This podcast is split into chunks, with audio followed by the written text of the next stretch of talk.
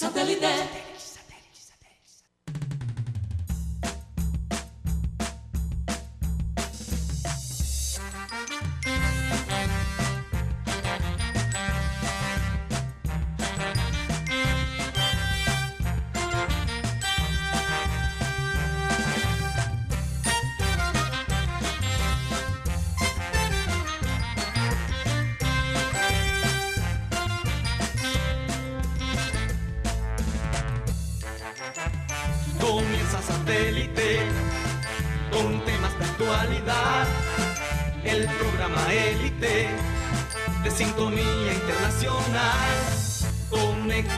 Satélite.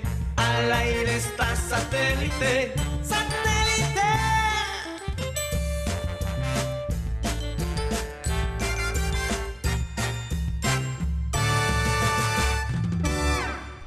Señoras y señores, bienvenidos a su programa Satélite.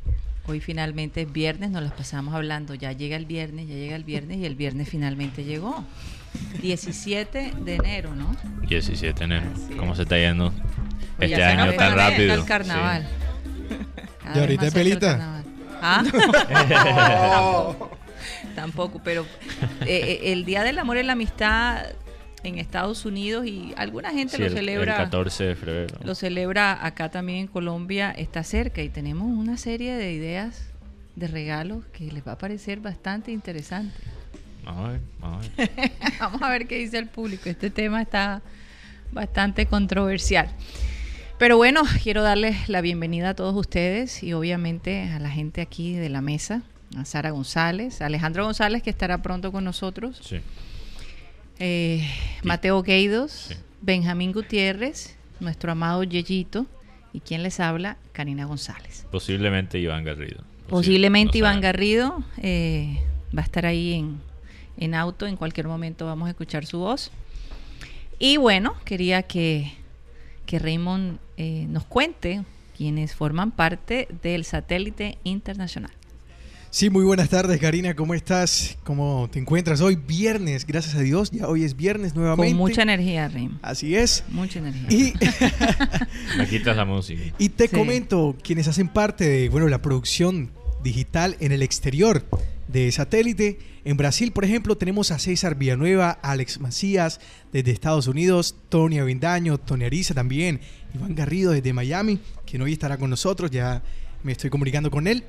Eh, desde Alemania, Ginares García, Maelis Charris, que por cierto, Ginares quiere aportar hoy al programa, está Excelente. con toda la exposición hoy. Excelente, me encanta que Ginares. Eh, es que ya han pasado dos semanas desde que ella se fue, ¿no? ¿Cómo Sí, pasa el tiempo? y, y también hay noticias, no sé si ella está entrando porque hay noticias del lado fútbol femenino. Sí, claro. Una jugadora colombiana llegó a ser eh, una nueva contratación de Fiorentina en Wow. Italia. Wow. Entonces, Sí, definitivamente hay, hay mucho Yo- de qué hablar. Yo tengo que ponerme en contacto con ella porque le puedo dar ahí una lista de restaurantes que le van a- Bueno, les termino esta larga Sí, sí, lista sí, de, sí, sí. de personas quienes nos acompañan día a día en el Sí. programa Satélite. Eh, bueno, no puede faltar la doctora Claudia González, Ujú. eh, nuestro productor ejecutivo Cyril Gaidos, bueno, quien les habla Raymond Hernández. Y como siempre, todos los días, seguimos bajo la visión de nuestro eterno director y fundador, el recordado Abel González Chávez. Sean bienvenidos un viernes más, un viernes con todo el sabor, aquí en Satélite. Bueno, y quería comenzar destacando una Un momento. un momento, no, un momento, pero también un, una interesante. Oh, espe- Ah, el, lo un momento. Yo Un pensé que me estabas aportando en el. No, lo evidente, lo evidente, que- por Dios.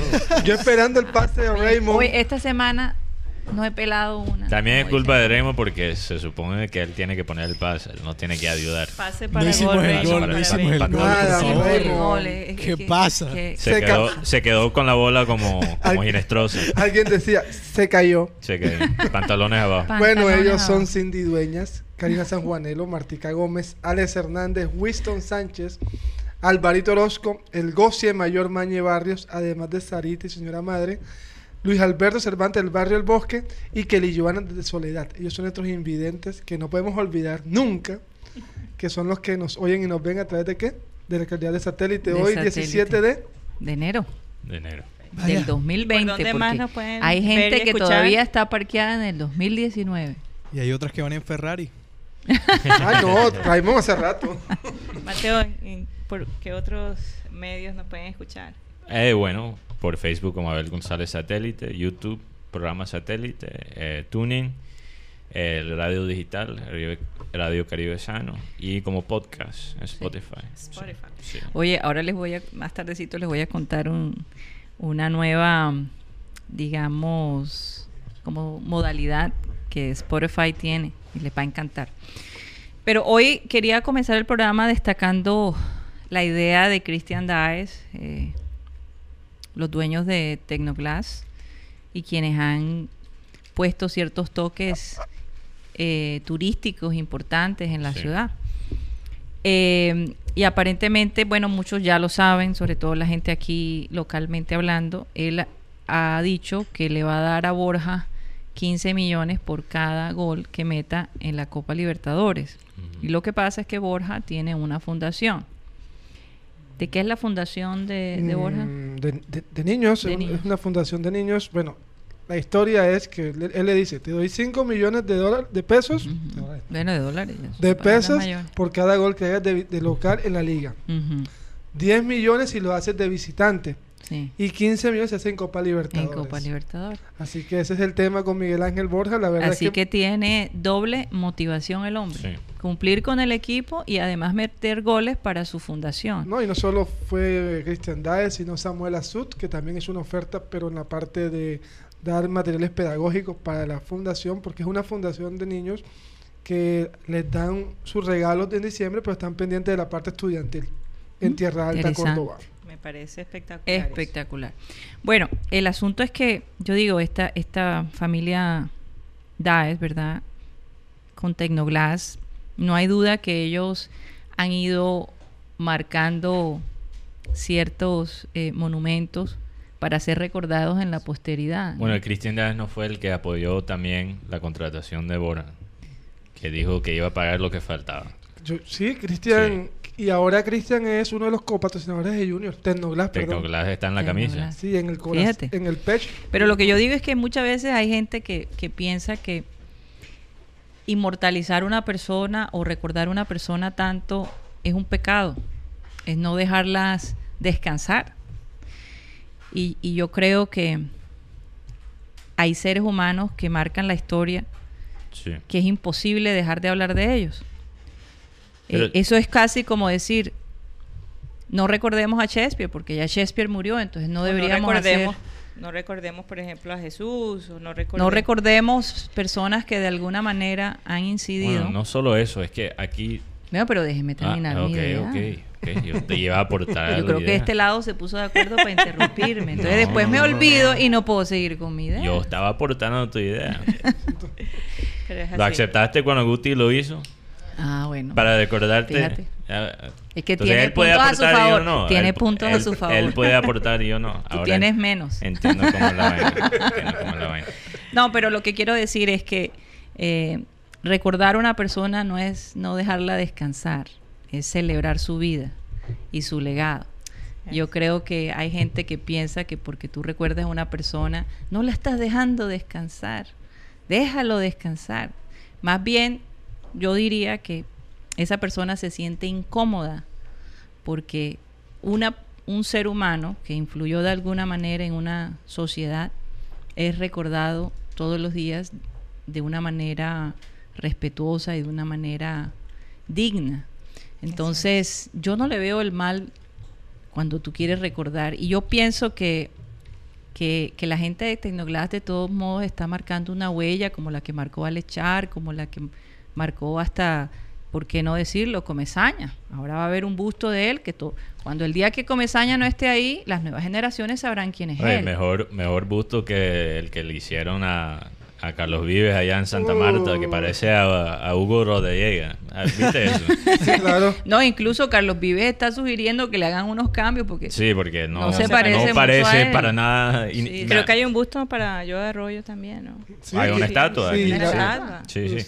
Y bueno, tengo que decir, la calidad del busto de Comesaña es hasta mejor que el que le hicieron a Ronaldo, imagínate. Totalmente. wow, Bueno, para que veas. Se parece más. Pero lo que yo digo es que No. nosotros, la ciudad de Barranquilla, digamos, eh, eh, particularmente, y, y he, he analizado porque he vivido en, en distintas ciudades en Estados Unidos, ¿verdad? Y, y incluso aquí en Colombia también.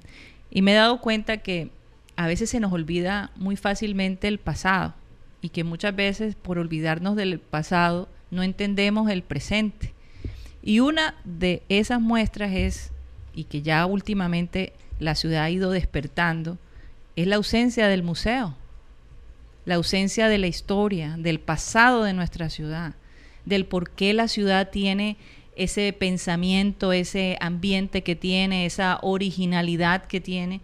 Eh, mucha gente no sabe el por qué, no, no, se, no se acuerdan que fuimos un puerto eh, internacional donde los alemanes estuvieron aquí y ayudaron a, a empujar la ciudad. O sea, yo creo que es importante crear un precedente, yo creo que la historia es importante, porque así podemos entender nuestro presente y nuestro futuro. Así es. Entonces, qué bueno que ya la ciudad finalmente de Barranquilla va a empezar a, a estimular a tener más museos, a que la gente de verdad conozca nuestra cultura. No solo el carnaval, que es en el momento del goce, sino desde el punto de vista artístico, desde el punto de vista, mira, bueno, ¿qué es lo que tenemos aquí de, Gabriel García Márquez? A pesar de que él no es de Barranquilla, lo único que tenemos de él aquí es la cueva. Y es un restaurante, bar. Entonces yo creo que hay demasiada información aquí que, que vale la pena tenerla en un sitio para que la gente, las nuevas generaciones entiendan de, su, de, su, de, las, de las generaciones anteriores y entiendan el porqué, el porqué del ambiente de Barranquilla. Y los que tenemos ahora, por ejemplo, el Museo de el arte, el Museo Moderno, la verdad da pena pasar por ahí, porque la verdad no, no, de- no demuestra demuestra un abandono total. No, y a medida que el mundo se interese por esta ciudad, vamos a necesitar mostrar un poquito más de nuestro pasado. Sí, yo creo que aquí se ve los dos extremos. Se ve a veces el olvido del pasado sí. y las lecciones que se pueden aprender, pero al mismo tiempo hay un fenómeno que nos pasa que, eoli- eh, ¿cómo se dice? Eh, elogiamos, elogiamos a las personas de una manera. Y, por ejemplo, elogiamos a Gabo, elogiamos a Sofía Vergara, a Shakira. Y armamos, obviamente, estamos muy orgullosos de ellos. Pero eso después del éxito. Después que ellos son eh, reconocidos a nivel internacional. Fíjate, eh, si tú analizas el rechazo que cada uno de esos figuras Tú en la sociedad. tuvo. Sí, claro. Nadie quería comprar los discos de Shakira en Barranquilla. Ni decir cuando, lo que cuando de y, ella. y el, o sea, el profesor, obviamente, todo el mundo sabe, el profesor de música, Jesús. que le decía que, que Le no iba- No digas el apellido, no digas el ¿Tú apellido. te acuerdas del apellido? No. Entonces, Mejor que no. ¿qué pasa? Gabo. Gabo no escribió 100 años de soledad en Colombia. Lo escribió muriendo de hambre en Francia, en Así París. es, en París. Sofía Vergara se vuelve la estrella que es porque en los Estados Unidos reconocieron el talento. Y, y Entonces, no ¿qué pasa? sabemos los sacrificios que tuvo que ¿Qué- hacer para llegar Exacto. donde llegar. ¿Qué pasa? No lo sabemos. Aquí rechazamos, rechazamos el talento, rechazamos el potencial de la gente y después que se reconoce afuera de Colombia es cuando empezamos a elogiar a las personas y lo ponemos de- en un pedestal Sí. y después encima de eso ponemos a las personas del pasado en un pedestal y le cerramos las puertas a la gente nueva. Y seguimos rechazando la gente con, con- que quiere hacer algo nuevo. Que tiene que tener impacto. Sí. Entonces, no seas la persona que le cierres la puerta a alguien que tiene potencial. Alguien puede llegar. No seas el profesor de Shakira que se burlaba de ella. Más Sí. bien sea el, el Eh, talento. hoy el- en la- día no sé qué será de la vida de él, pero supe que como profesor hay que invertir más. No seas el profesor de La, la... la gente está empezando algo, un proyecto nuevo, y empieza la baja caña. y empieza a bajar caña. Ay, Dios. Está como en nuestro instinto bajarle la caña a las personas cuando Sí. vemos que están haciendo algo nuevo. Y Esa- al mismo tiempo elogiando, elogiando las personas que quizás experimentando, eh, experimentaron el mismo tipo de, de rechazo al Sí. principio. Sí. O sea, no, Sí.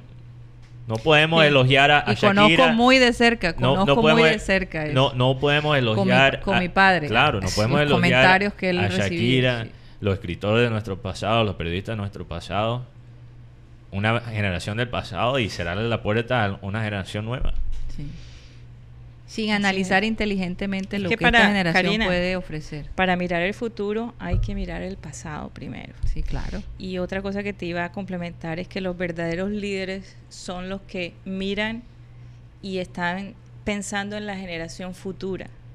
No solo en el presente, pero en la futura. Y, y esos grandes visionarios, eh, como lo fue Abel González, donde él creía en este mundo digital desde hace muchos años, nosotros recordamos desde nuestra niñez, Mm. nos hablaba del mundo digital y cómo él visionaba que mañana más tarde tal vez ni siquiera nuestra generación, pero la generación de Mateo y de sus hijos va a ver cómo la radio se va a ir desvaneciendo y va a seguir en el mundo digital. Total. Yo recuerdo que él decía, ya lo hemos dicho aquí, que, era- que estaba loco. Estaba loco, que estaba loco. Hay lo dos- mismo el periódico, Hay mira dos los frases libros. que me marcaron completamente. Fue, Sí. la- fue un primo para mí me decía, Benjamín, ¿qué tanto fútbol ves? ¿Acaso eso te va a dar para vivir? Y yo le dije, bueno, cuando me lo encontré después que te te dice, verdaderamente primo, te elogio. Le dije, sí, gracias. Y lo de Lampard, que el, el profesor le dijo, el fútbol no te va a dar para comer. Primer partido como titular, regaló la boleta para que el profesor fuera. Mira, hay, hay Frank una cosa... Lampard. Sí, Que Hay ahora una el cosa- técnico del Chelsea está Fíjate. exitoso. exitoso. Sí. Hay una frase que yo recuerdo, por lo menos dos cosas que a mi padre le, le, le, le preocupaban, y era la obsolescencia, volverse obsoleto, no, actua- no, no ser una persona actualizada y el olvido. Eran Sí. dos cosas que, que yo creo que a lo largo de su trabajo trató de enfrentarlos y de, y de retarlos. Y hoy en día, pues hay mucho documental. Yo te podría decir, es tan difícil encontrar, por ejemplo, eh, escritos de, de Fabio Poveda. ¿Dónde están los escritos de Fabio Poveda? Bueno, porque Bueno, él se basaba en el presente. en Él el hablaba pre- del presente. pero bueno, y además la vida no le permitió extenderse aún más, no llegar a la, e- a la era que mi papá llegó. Imagínate si él hubiera llegado Con la con la tecnología hay hoy en tecnología, todo lo que hubiéramos podido disfrutar de sus escritos. De nuevo lo digo, es que los Tendría de su revista digital. digital, los revi- Como está haciendo Rafael Araújo. Así que lo es, entrevistamos así aquí. es. Entonces, eh, no sé, no, no nos pongamos a, a comparar peras con, con manzanas. Yo no creo que es necesario. A, a uno se tiene que preparar para, para los cambios. Eh, simplemente quiero dejarles esa inquietud porque hay gente que trata de, de bajarnos la caña y nosotros seguimos adelante. Hay gente estancada. Se Sí. quedan estancadas en el tiempo. Seguimos adelante y seguimos buscando nueva audiencia y seguimos buscando eh, encontrarnos a nosotros mismos a través de ustedes, los oyentes y los televidentes, los que nos ven. Las anécdotas son tan particulares, pero te dejan una enseñanza. Había una, bueno, esta es una historia que me contó mi profesor de periodismo y la verdad me quedó para siempre marcado. Había un- un- una ranita que se había caído en un, en un fondo y muchas ranitas y otros animales estaban ahí y le decían, no subas, no subas. Y ella poco a poco fue subiendo y pum, subió. Le fueron a preguntar, ajá, te escuchaban. Y entonces la ranita era, era, era muda. Ah, era sorda. Era sorda y muda. Ah, ok. Entonces, como que eso también sirve para que sigas adelante. No escuches, escuches. no, no pongas atención a comentarios negativos, Sí, sigue sí, tu sí, sí, sueño, sigue luchando, persevera. Eso es lo que hacen los verdaderos líderes. Bueno, y fíjate, eh, hoy en día Borja llegó donde llegó porque fue un luchador, se atrevió a hacer cambios en su vida, se atrevió a creer en él. Y tan es así que pues la gente de Tecnobladas, que es una empresa supremamente prestigiosa eh, económicamente, ¿no? Y, en la ciudad, y ya será a nivel mundial, porque ese, e- e- ese- esos puntos turísticos que ellos han montado eh, van definitivamente a, a- a- dejar una huella. Y no, solo empresarial, sino una huella que va a marcar a Barranquilla. Sí, porque ahora viene el puente que es como el de lo- Cayón de Colorado, que va a ser como de vidrio, el puente por el malecón. Ah. Y, y el tema de la, la ventana tiburona, la aleta tiburona. Sí, que Entonces, ya son está cosas que van- avanzando, tengo entendido, ¿no? Bastante adelantada. Sí, en marzo dicen que se podría estar lanzando y cada y va a tener un punto especial para cada campeonato, o sea, va a tener nueve estrellas, así que... Que eso es lo que pasa con las grandes ciudades. Sí. Nosotros, eh, afortunadamente, hemos tenido la oportunidad de viajar por diferentes ciudades del mundo y siempre eh, tú encuentras algo que caracteriza a la ciudad. Un museo, por ejemplo, las personas que nos encantan los museos, siempre buscamos qué ciudad del mundo tiene un gran museo y qué sitios de esa ciudad son, son, mejor dicho, que no puede faltar. Es como no ir a la ciudad si no pasas por ahí.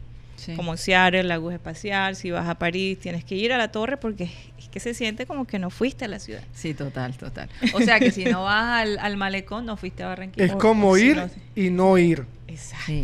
Como ir a medio. Básicamente. O por lo menos que te tomes la foto desde el carro. Mucha gente hace cuando no encuentra parqueadero. Oye, tenemos a Tony Avendaño. Sí, ya lo, lo estoy llamando. Ah, bueno, perfecto. Bueno, Sí. hay no- varias noticias. Sí. Mañana juega Junior contra Unión. Ah, Guti, sí. cuéntanos un poquito. ¿A qué hora va a ser el, Cuatro el de la tarde, el partido es a puerta cerrada. Estamos esperando confirmación del jefe de prensa para ver si los periodistas vamos a poder estar. El regreso de Narváez a Barranquilla con el Unión Magdalena. Recordemos que Narváez hace parte del equipo Unión- reforzado de Unión Magdalena. ¿Qué te puedo decir de la gente? La gente está muy contenta con el resultado ante Jaguares. Um, No falta el Bajacaña que dice que Jaguares parecía unos conos, pero bueno, ya estamos acostumbrados a que desde el interior nos digan todo eso, pero Junior sigue ahí. Y mientras tanto la figura que trajo el América, dos partidos, cero goles. Borja, un partido, dos goles. Así que ahí está el tema. Y lo que dijo el señor Ignacio Martán. Oye, pero un momentico, y nos quitaron la música. Oye, sí. Es viernes. Pero tenemos que mantener la musiquita, si no, entonces nos ponemos muy trascendentales, Raymond. Ignacio Martán, Hoy es viernes. Viernes. el presidente de Oye, y hay Cortuluá, mucho que hacer el fin de semana. dice que el, el señor Fachar, que ha hablado fuerte sobre el canal Premium, deberían hacerle una estatua, porque con los fichajes de Borja y otros jugadores, es el que le ha dado vida a ese canal Premium. Así que ahí está el tema. No, yo estoy de acuerdo. Estoy de acuerdo. Alguien, eh, hablando de Spotify, Ajá. alguien, ¿cuál es el comentario que tú me leíste, Ah, Guti? ok. Mm, Pagar Era- 30 mil pesos por escuchar a Carlos Antonio Vélez es como pagar Spotify para escuchar a Marvel y a Silvestre Dangond. Para escuchar la Sailor Moon de Yonari.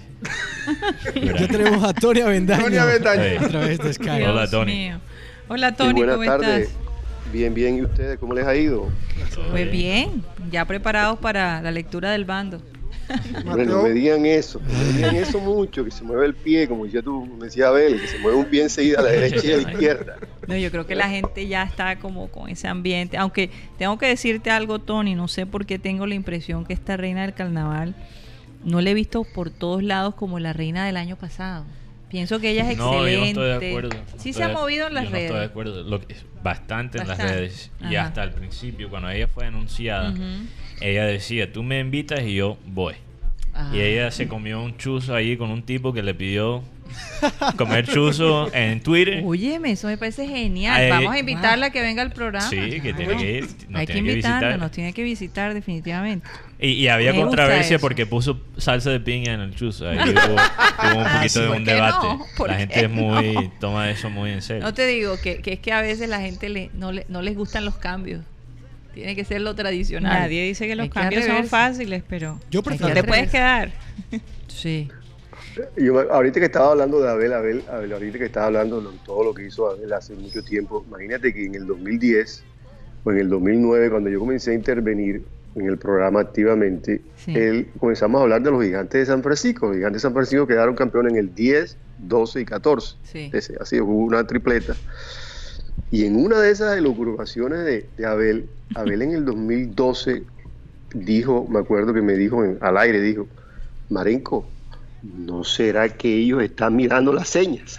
Porque es que San Francisco está el mundo de la tecnología. ¿No será que ellos tendrán algo que están haciendo? ya me imagino la reacción de Mareco. No, no, no, no. No, no, No, se ve. Sí, a veces es mal claro, pensado. Parece que lo estuviera oye, escuchando a ambos, discutiendo, Entonces, a- Si me él que supiera ma- lo que, dijo, si Lo que en esto este se ha vuelto como un telenovela, Ma- literalmente. ¿Tú, tú escuchaste? Malenko le dijo que el béisbol, el béisbol es casi impoluto, que eso no hay No. trampas. A ver, tú siempre pensando en las maldades, que papá, No. ay, a ver, entonces terminó la discusión lo mismo. Ya, ya va, a ver, ya va a ser tú tan inocente y no sé qué.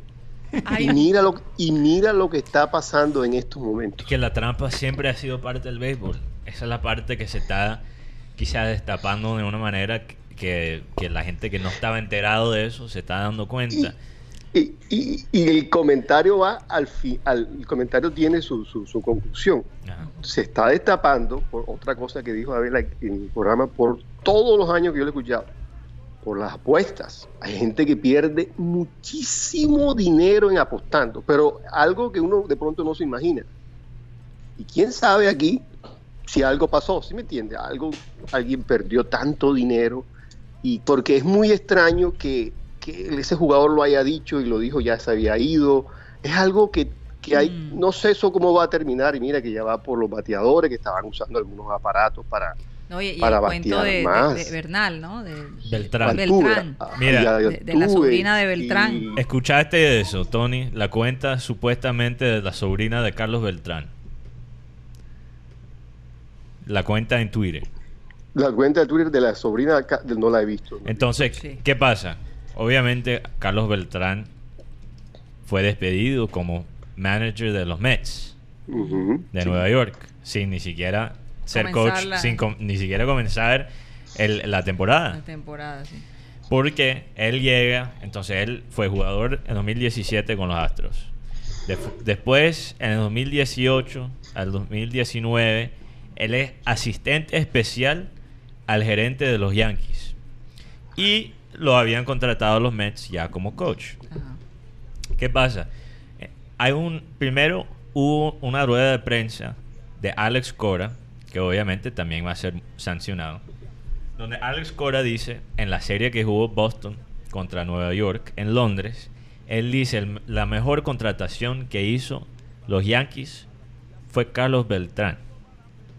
Y él dice, me he dado cuenta que se, se han vuelto muy detallistas. Y hace como una expresión a un periodista como de, de, De picardía. de picardía. Sí. Muy detallista. Él lo dijo como varias veces en inglés. Ajá. Muy, muy detallista. ¿Qué pasa? Después de esa rueda de prensa de Carlos Beltrán, se anuncia que lo van a despedir los Mets. Porque él va a estar incluido en la investigación contra las personas que estaban eh, que formaban parte de este equipo de los Astros que hicieron la trampa de la que robaron señales. Después que despidan a Carlos Beltrán, sale la supuesta sobrina de Carlos Beltrán en Twitter a decir detalles Pero detalles muy específicos. muy específicos de básicamente Altuve y Alex Bregman, los dos mejores bateadores de los Astros, que usaban con unos vibra- vibradores debajo de la camisa para saber, saber cuál, qué tipo de lance. Oye, eso Oye. no pasa en fútbol. Ah, Oye, Raymond sí Eso es no pasa en y yo, yo no sé si ustedes por Ah. video lo pueden ver en el programa, porque no sé. Eso, eso es público. Yo pienso que sí lo pueden poner ustedes ahí en el Y hay programa. fotos, Y- salieron y hay fotos. videos, ya inclusive que Sí. él cuando batea, como tiene, es como un, un aparato que se le ve encima de su, de su, de su, de su, de su jersey, de su camisa, Sí.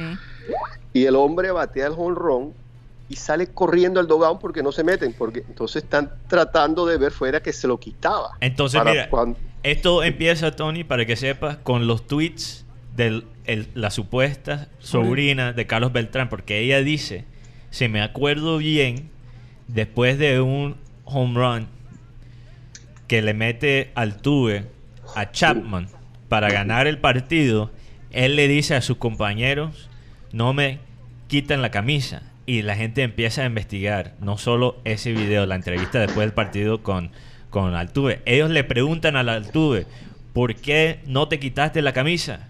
Porque Altuve, él se quita la camisa. Ha- ha- Hay varias, varios videos donde él se quita... la- normalmente se quita la camisa para celebrar. Y él, bueno, Altuve dice, ¿qué? ¿Qué? No te escucho. Ah, bueno, eh, se empieza a reír como de una manera nerviosa y dice que es por la esposa que se estaba quejando, que la esposa no quería que él se quitara la camisa. Entonces, o sea, que- hizo como cuando tú no quieres hablar con alguien y empieza a decir, ay, hay mucho ruido, no te puedo escuchar. Pero él estaba, él estaba Sin ahí señal, mismo. esto es sin señal, esto es sin Eh, esto, señal. esto no fue por teléfono, esto fue en una entrevista ahí en la Ah, cancha. sí. Después, ¿qué pasa? Empiezan, la gente en Twitter empieza a investigar las fotos de la Serie Mundial de 2017. Y si tú miras bien, exactamente donde dijo la sobrina de Carlos Beltrán, entre comillas sobrina, hay como algo extraño, se nota algo extraño debajo del jersey, como dice Tony, de Altuve. ¿Qué pasa? Un periodista que es fanático de las medias rojas te manda un tweet a, a la, A la sobrina. a la sobrina Ujú. diciendo, oye, ¿qué tienes sobre los Yankees? Por favor, dígame que tienes información de los Yankees también, no solo de los Astros. Porque los de los Yankees y de los Dodgers han celebrado esta noticia que probablemente la media roja y los Astros hicieron trampa. Entonces el periodista le pregunta, ¿qué tienes sobre los Yankees? Y la sobrina, entre comillas, la sobrina dice, básicamente describe una táctica que usa el jugador Gleyber Torres. Entonces quizás ahora los Yankees también están implicados en este escándalo. Yo, O sea, yo- pique y se Va a cambiar. Yo creo que esto lo que viene ahora es que el béisbol se va a encontrar en una ma- en un- entre esa encrucijada entre la tecnología y no tecnología. Porque como decía Mateo, creo que el martes, si quieren tecnología, entonces el se vuelve un deporte Robótico, Robótico. casi de máquinas. Pero Sí, si, lo, sí, si de la usas tecnología, te va a dar la posibilidad de hacer ese tipo de, de jugadas. Entonces, para decir- terminar ajá, este, este cuento de, de la sobrina de, de Carlos Beltrán, De terror. sí, La supuesta. Sale un anuncio de la familia Beltrán diciendo ella no es sobrina de, o sea, ella no es familia nuestra. No, sa- no sabemos quién es esta persona que está tuiteando como la sobrina de Carlos Beltrán. Y O sea, que es un, fe- un fake. ah, Sí. es un- lo que se llama un burner. Un burner. sí. Un burner Sí. en inglés. Entonces, ¿qué dice el hijo de Gary Sheffield? Uy, El hijo de Gary Sheffield dice, obviamente el que está tuiteando en esa cuenta no es la sobrina de Carlos Beltrán, es un jugador. Claro. Está usando como un seudónimo. Exacto. Y yo, mira, el que, eh, porque ahora la cuenta desapareció. Claro. Pero eso lo pueden investigar. Pero ellos en los tweets, porque cuando tú mandas un tweet la gente puede ver de dónde estás mandando Ajá, el el, tweet. el IP. El IP address. Sale. Sale no solo el IP address, pero en, en- en un mapa te muestra de dónde fue La mandado el tweet, la claro. ubicación.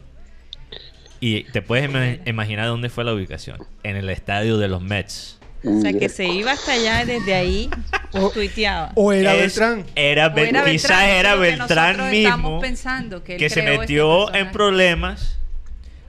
Porque ¿quién más puede saber cómo hicieron Alguien Trampa los. Astros. Trampa Gleyber Torres de los Yankees. ¿Quién más podría decir eso en detalle? Y había un tuit de esta sobrina, entre comillas, que decía que ellos tenían fotos de las celebraciones en el camarino que eran evidencia de las trampas. Yo- ¿Quién más podría tener esa No información que ser. Carlos Beltrán mismo? Pero como él no, No, se- él, no se va a meter la- como No. él solo. De No, pronto es el community, manager le lo pone a, Pero él no, él, él no dijo, no, yo creo que fue, porque si fue de el estadio de los Mets, Guti, y yo creo que él, como se dio cuenta que estaba metido ahora en la, en la investigación, dijo, ok, ahora voy a sapear los otros, los O sea, jugadores. O sea, y ahora se viene lo que es la parte de que ya, ya habló la sobrina de Beltrán, habló el hijo de Sheffield. Ahora viene otras personas que están Oye, implicadas. pero tú no crees que eso pone en riesgo su carrera, o ya básicamente No. su carrera está destruida. Yo escuché que un reportero de Boston dijo que probablemente Alex Cora se ha suspendido de por vida. Pero y este Beltrán, También ya está en la investigación. Sí. o sea, Y- que Sí, pero si es Beltrán, y no va a poner obviamente, y que ahí su- también, yo no sé si sobrino. Mateo sabe, la semana pasada, cuando el alguien. escándalo, cuando, cuando, el, cuando no se había sabido tanto, un jugador de los Yankees, no sé cuál fue, hizo un tweet burlándose de, de Altuve. No sé si tú viste ese tweet donde le dice como que viste, yo sabía que ustedes habían hecho algo, ¿sí me entiendes? Y después lo tocó, porque tú sabes que hoy en día todo el mundo lee las cosas y las borra. Sí. Entonces, cuando ya el escándalo arrancó, lo borraron. No sé qué jugador, como diciendo, viste, ustedes hicieron trampa. Y le puso la foto de él celebrando. Eso es lo más Pues, extraño. Y Era algo- Eso no es Yo una vi- estrategia publicitaria, Karina. ¿tú yo vi, no, no, no. No, eso sería Yo, lo yo, contrario. yo vi un tweet diciendo yo sabía que ese Altuve era un tramposo porque quién se imaginaba que ese enano podía meter tantos carreras. Oye, tú, tú- tú eres, tú eres la no, patada. eso no fue, no soy palabras mías. es- Dije- dijeron así, ese enano. Eso fue ese enano, enano porque Altuve Ah, es baja- bastante Sobre, baja- sobre bastante todo, si, si uno ve el jonrón de Altuve, la verdad, era como si estuviera esperando ese, ese lanzamiento en ese momento. Porque Chapman era de los de los mejores cerradores que ha tenido el, el béisbol No, de organizado. toda la historia. toda la historia. Y ese jonrón definió el partido. Porque con ese jonrón, Oye, yo no sé, pero yo veo todo lo que ustedes están diciendo y yo me puedo imaginar a Netflix montando una historia detrás de esto. Claro. Ah, pero no, 100%. claro. Esto va a ser porque una esto es de película. película, esto es de Cari, porque eso es como lo que hablábamos ayer. También de fútbol americano. Todos estos escándalos terminan en una película. Total. Sí, no. Sí. Y qué lástima lo de Alex Cora, porque salieron sus compañeros por muchos años, han dicho, él como coach y como jugador tenía la capacidad de robar señas sin, neces- ni- sin- Sin necesidad de la tecnología. de la tecnología, solo por su capacidad de ver Hmm. y analizar. Era tan inteligente Alex Cora y por eso quizás pudo ayudar a diseñar este sistema. O sea, Pero- utilizó la inteligencia en su Pero, contra. pero la gente dice que la tecnología en su Quizás él ni siquiera necesitaba usar esta tecnología y ahora se acabó una carrera de no solo creo que el primer latino coach ganar una serie mundial, pero también Segundo. el segundo. Porque Guillén lo ganó con los White Sox. Ah, ok. Entonces el segundo, todavía el segundo, que no son muchos, el segundo. Y un coach que, uno de los mejores coaches jóvenes en la liga, tenía, él tiene apenas 44 años. Hombre, no. O sea, había toda una carrera que le esperaba Total. y todo eso se acabó. total. Eh, y esa, esa es la noticia aquí en los Estados Unidos. No, inclusive imagino. lo- lo- inclusive la, la gente que defiende a MLB, que obviamente trabajan para, para eso, que el, el día martes tenían un discurso muy diferente al día de hoy. El martes decían que eso no le pasaba nada al béisbol, que el béisbol era el más, más sagrado, que no iban a quitar los títulos. Ya hoy tú los lees y ya están, ya, ya la cosa ya es indefendible, ¿me entiendes? O sea, ya Ya es muy. Demasiada es muy obvia y el desprestigio, y entonces parece ser que hay más equipos y no es un solo equipo y la cosa está tomando un vuelo, inclusive les confieso que yo aquí en California eso ha opacado la noticia del juicio de la próxima Claro, semana. eso te iba está- a decir yo. Trump debe Sí, estar sí. ahora triste porque no, es la, no está en No, primera no, hablando lo opuesto, de- debe estar Pero en este caso estaría feliz Porque porque, no él no están quiere hablar, pero, él normalmente se pone triste cuando alguien lo opaca. Pero, pero voy a decir algo, Tony. Tú sabes lo que, lo que es triste. Es que las decisiones de castigar los individuos no garantiza eh, prevenir esto. Porque ellos están castigando los individuos. El- el- los equipos mismos no tienen un castigo. Porque la, la verdad es que es muy probable que la liga ya sabía que esto estaba pasando. Porque Bueno, eh, todo esto... Pero en en- las pruebas. pero todo esto, todo esto, todo esto, es que la, la liga de- del béisbol muchas veces pasó con los, los esteroides, muy probable que pasó con ahora, ignora cuando Se hay hace una loco, se hacen locos. aquí. ¿Y qué pasa? Alguien pasó con los jugadores de los esteroides, castigaron los jugadores. Pasa esto de los trampas, están castigando, Castigando a a los los coaches. managers. Pero esto no motiva, ni, no necesariamente motiva a los equipos cambiar la- la- las tácticas, porque ellos saben que los que sufren van a ser los individuos, no la organización. Mm. Muy conveniente. Eh, el artículo que yo les hablo, yo pienso que Mateo lo leyó seguramente, es el artículo, habla exactamente de eso. O sea, que ellos castigan al individuo, pero en la institución como equipo y como organización sigue, sigue pura, ¿entiendes? Entonces, los periodistas, obviamente que trabajan con MLB, ellos decían eso, no, aquí no pasa nada, aquí se va a castigar a todo el mundo, se le ponen unas multas, no va a jugar más, pero la trampa. ¿sí echan tierra. Echan Pero a la larga, cada ser humano tiene la capacidad de tomar una decisión. Si tú estás trabajando en un lugar y te ponen a hacer, te dicen, para seguir trabajando tienes, digamos, ya el extremo que matar a alguien. Tú eres el que tomas la decisión. Claro, o pero- sigues esa pero- organización haciendo cosas Te voy, indebidas. Sí, te voy a dar un ejemplo. pero Si con un un jefe. prestigio de por si- medio, si con un un jefe- salario de por medio. Si, tú- si hay un grupo Un y hay un jefe, Sara, y el jefe consistentemente está ignorando algo que quizás no es ético, que no es correcto, y se salen las noticias y solo castigan los empleados, ¿tú crees que ese jefe está motivado A no seguir de seguir haciendo. ignorando lo que no está correcto? No. El, verdadero sabe- líder tiene que él- reconocer él- que él también sabe- es responsable. Él sabe que los empleados, él sabe que los empleados son los que van a ser castigados. hay intereses. Entonces eh, hay muy- intereses muy, también. berracos. Y, y la parte, mira, y esto es por falta de transparencia. Porque, como digo, la trampa en el béisbol es parte de la naturaleza del, del deporte. Y, si la liga en- y fuese más transparente, Unidos, Mateo, sí. ¿Qué iba a y decir? aquí en? Estados Unidos se ha- se ha- lo- lo- las universidades las han la- les quitaron los títulos, o sea que sí se sí los han hecho, ¿no? Pero profesionalmente no. Bueno, en el ciclismo lo han hecho.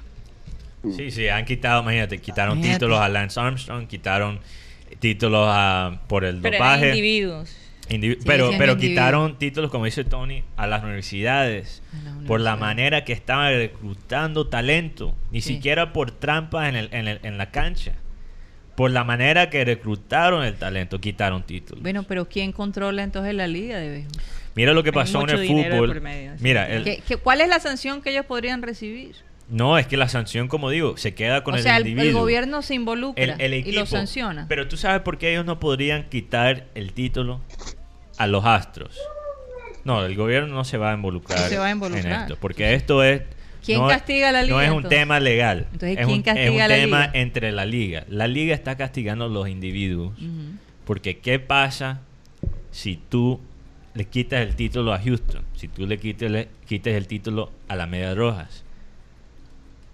¿Qué pasa? Tienes que analizar después todos los otros títulos que se, han- que se merecían Cada quitar uno. por las esteroides, por la apuesta. O sea, esto no es la- el primer controversia que, que el béisbol ha tenido. So, hay así. que pasar la página y de ahora en adelante verificar. Yo, más. yo lo que pienso es que con esto también, eh, esta idea, y eh, aunque amamos el béisbol, de que el béisbol es intocable, de que el béisbol es, Es un lo más deporte puro, sí. Esto, eh, esto hasta cierto punto ya lo ensucia y lo embarra Pero- como los pero otros tú sabes quién tiene la Lo culpa. hace menos, este, ¿cómo se dice? Subliminal. Pero tú sabes a quién le he hecho la culpa. Sí. A los periodistas de béisbol. En lo- los gringos. Culpa y, de Mar- Marenco. y Maren- no, Marenco no, porque Marenco y yo hemos hablado de esto. Y estamos muy de acuerdo que los periodistas de, eh, de béisbol, de la generación antigua, Mm. son muy, muy tradicionalistas. Y, y ellos quieren, arman esta imagen del deporte de una manera tan puro, es como si fuera una religión. Por eso, algo celestial. Y, y, y, y, y eso es ignorar la verdad. Entonces, ¿qué, qué pasa? Y esos periodistas tienen, influyen bastante. ¿Qué pasa? La liga nunca va a admitir que está ignorando la trampa porque es mejor para el deporte.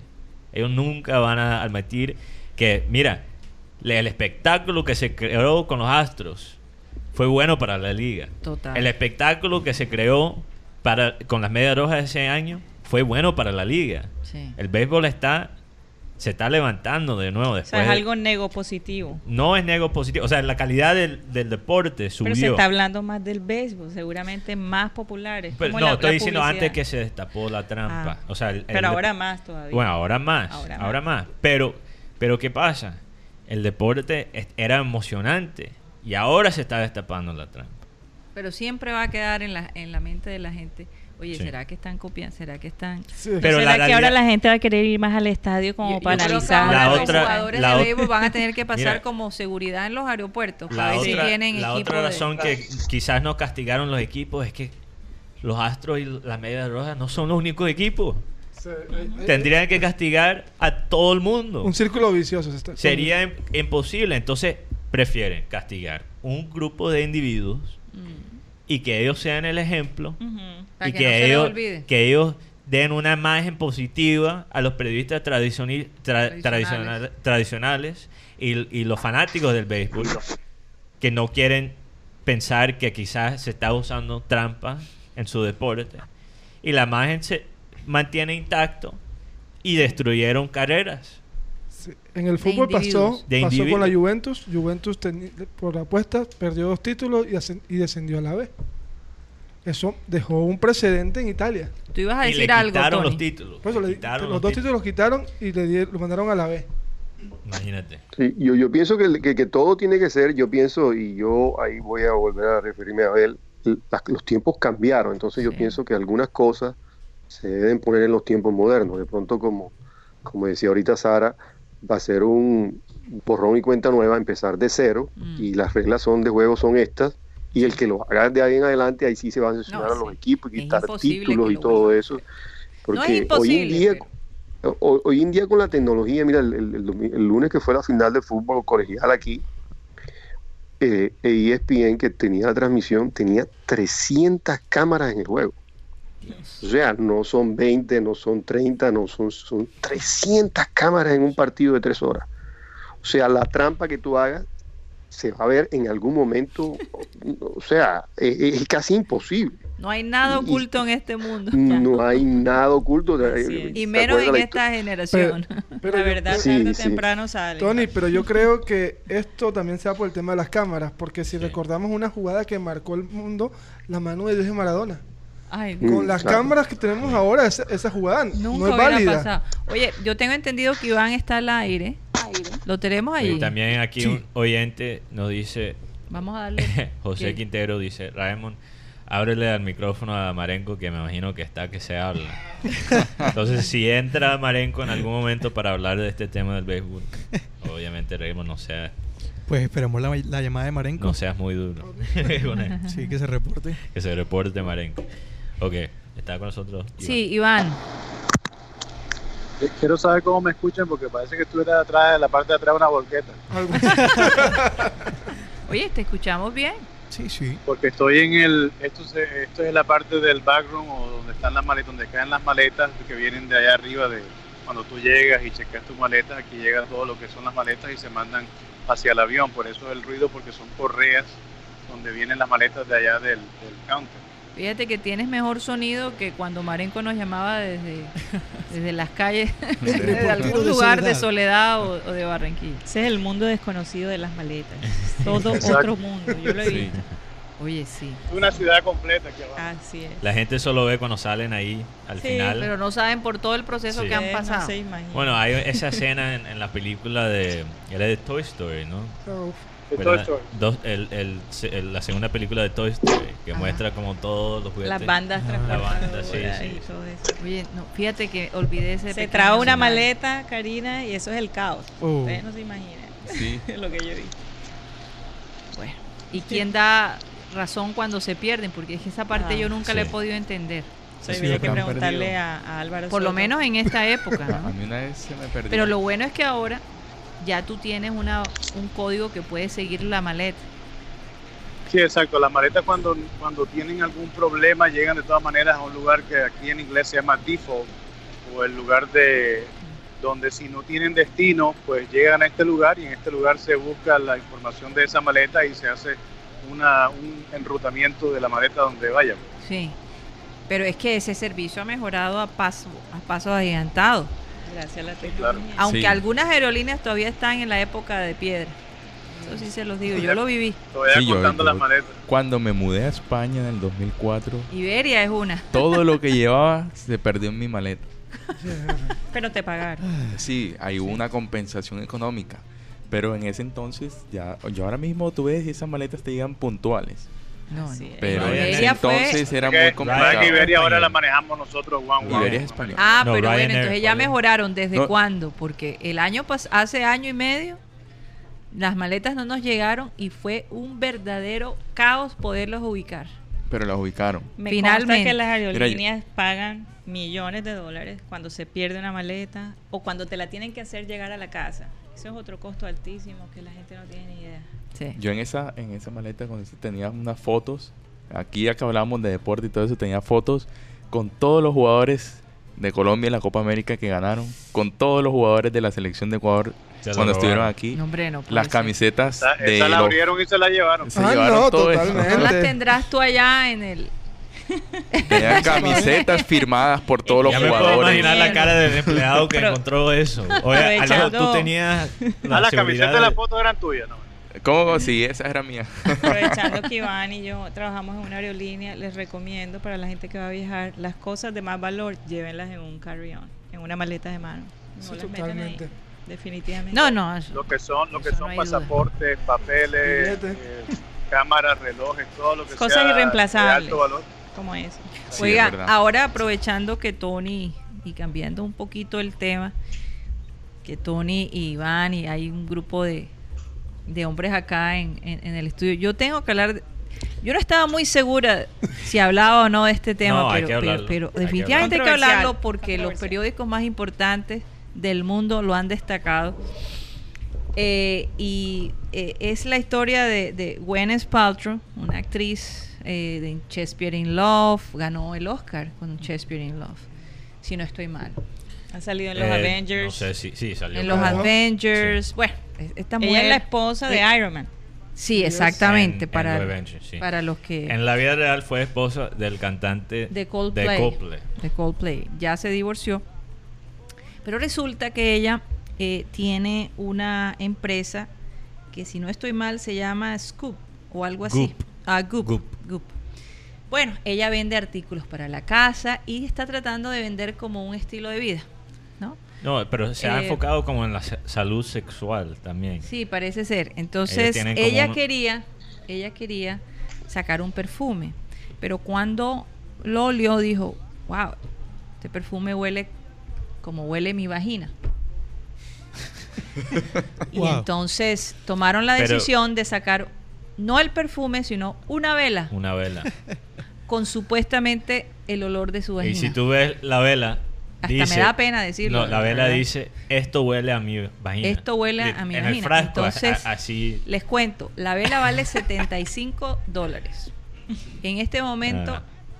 está totalmente vendida y puedes entrar en una lista de espera. Entonces, por estos días, Marta Stewart, ¿Dónde una experta consigue? en decoración. La vela de... Oye, Marta Stewart, una experta de decoración, De le preguntan, oye, ¿qué piensas de la vela de Gwen? Entonces ella dice, hombre, si yo, yo creo que esa vela, si esa vela tiene éxito, me imagino que la mayoría de los que los compran son personas que están, son hombres que están, eh, Ya estoy en la lista de espera. ¿ok? Ya estoy en la eh, lista de eh, espera. ¿cómo, diríamos, cómo, podríamos decir? Toxic, en calor. estamos en la lista. Desesperado. Digamos Desesperado. necesitado. Porque yo me pongo a pensar, y yo no sé, las mujeres, Una- si pueden escribir en, en el chat. Díganme ustedes los hombres, o sea, ¿qué, qué, qué, qué puede despertar? Esos son de los hombres. Esos son de los hombres que están enveranados, una palabra muy barranquinera. Ma- Ah, más sutil. Primera vez que lo...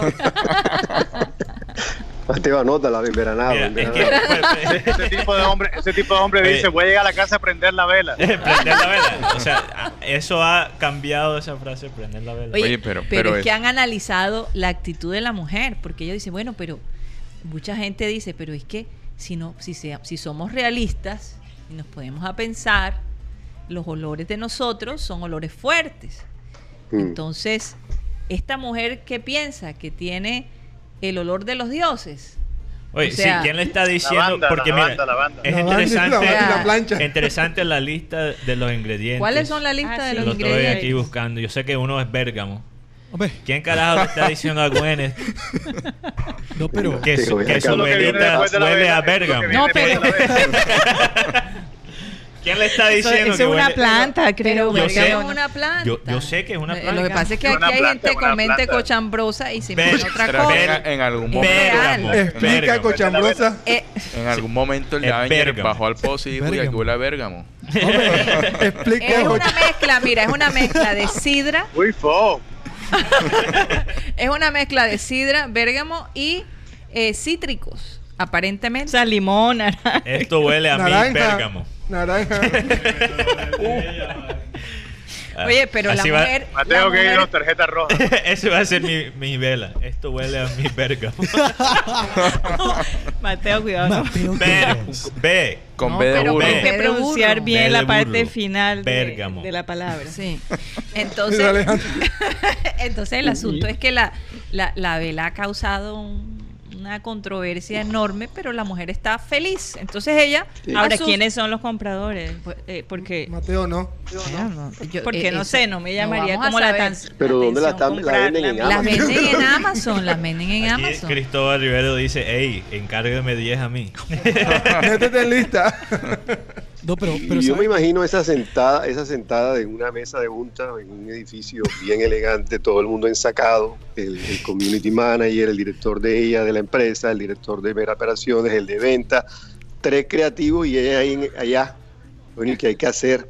Bueno, vamos a hacer, va- vamos, ¿qué Vamos a crear controversia, porque es que eso y es lo que entonces hace. el, dise- el, el- el creativo le dice, mira, tú eres una mujer muy atractiva, aunque a mí no me gusta personalmente, este, les digo, Sí. eh, vamos a hacer algo tuyo. Ay, ¿qué se te ocurre? loco. No, mira, yo tengo pensado que está esto y esto, y con lo que tú imaginas, No, ¿tú qué pero es que la historia no, supuestamente no fue así. Ella quería hacer un perfume y cuando ella siente el perfume, la expresión de ella es como, oye, pero esto me huele como a mi vagina. Entonces ellos dicen, oye, pero entonces más bien, ¿por qué no hacemos una, una vela y la vendemos así? Imagínate tú. huele a mi Sí, porque Entonces- ya un perfume, entonces tú tienes que... Oye, y- Oye, pero ella no le podría ella me da vergüenza ella- decir ya Al tiene- final, del, al final de mes le van a decir, tu vagina fue un éxito. No, no, no, pero alguien, mira, ella está casada de nuevo. De nuevo, sí. Me ma- os- pensar que miles y miles de personas están comprando una vela para oler la vagina de tu esposo. ¿Cómo sería esa experiencia? Mira, eso le va a generar tantos millones que el hombre va a estar feliz. El mamá por la calle le va a Mira, picar. yo no me imagino, yo me imagino a Jimmy Fallon, me imagino a la gente de Saturday Night Live haciendo esos sketches, esos sketches, ¿verdad? De, de, de, de, de- la vela de Wenen. Yo no sé. Mira, nego positivo. Nego positivo. Karina, yo estaba Mira que ella dice, cuando la han entrevistado, ella dice, cuando ellos van abajo, yo sigo arriba. Vaya. O sea, ellos Todo en dicen que, que es que ella, ella tiene fama de ser una mujer con una estima bastante alta. Bastante alta. Yo no sé, Pero- se le ¿y ve quién una la cara así. con la y la ve eso, la de- La van a empezar a vender en Barranquilla. de- la van de yo no fui. que para carnaval. Pa' carnaval. Oye, yo, yo creo que la sería un importando. tremendo disfraz de carnaval. Alejandro Bandaña. Bueno, yo no sé, yo Le a van a poner Vela. la vela, ve. voy a ver, ahora mismo veo en el futuro que entonces ahora le van a sacar la vela de cada Prende artista. la vela. La, de- la vela de Madonna. La la vela- Bueno. El ver. Si hay productos que venden, no voy a dar muchos detalles, pero hay productos que venden que son quizás Tienen el molde. imitaciones, son moldes de cierto personaje y lo voy a dejar ahí. Oye, pero. No, pero, pero- Sansú pero- ha estado, bueno, está una vela, digamos, algo pulcro. Pero Sansú ha estado interiores de artista. de artistas, sí, o sea, interiores sí. usados y por muchos miles de dólares. Los han No, subastado de, de esto por, por, por eBay, estas páginas de subasta. Alejandro. Sí, hay un artista. ¿cuál? No, y las estrellas pornográficas hasta venden los moldes de ella. En serio, en Yo serio. creo que Ah, ya eso sí no vamos sabía, Mateo. Mateo, eso no, lo sabía. Yo, yo Sí, he sí. ¿Cómo sabes tú eso, Mateo? Yo he escuchado vamos, Ah, he escuchado. como pero- pero vamos a comerciales, ¿no? Wish Eh, vamos a comerciales, vamos a comerciales. Los wish list Yo no de sabía. Mateo. Oye, y es verdad, son las dos. Vamos a comerciales y ya regresamos. Sí, claro.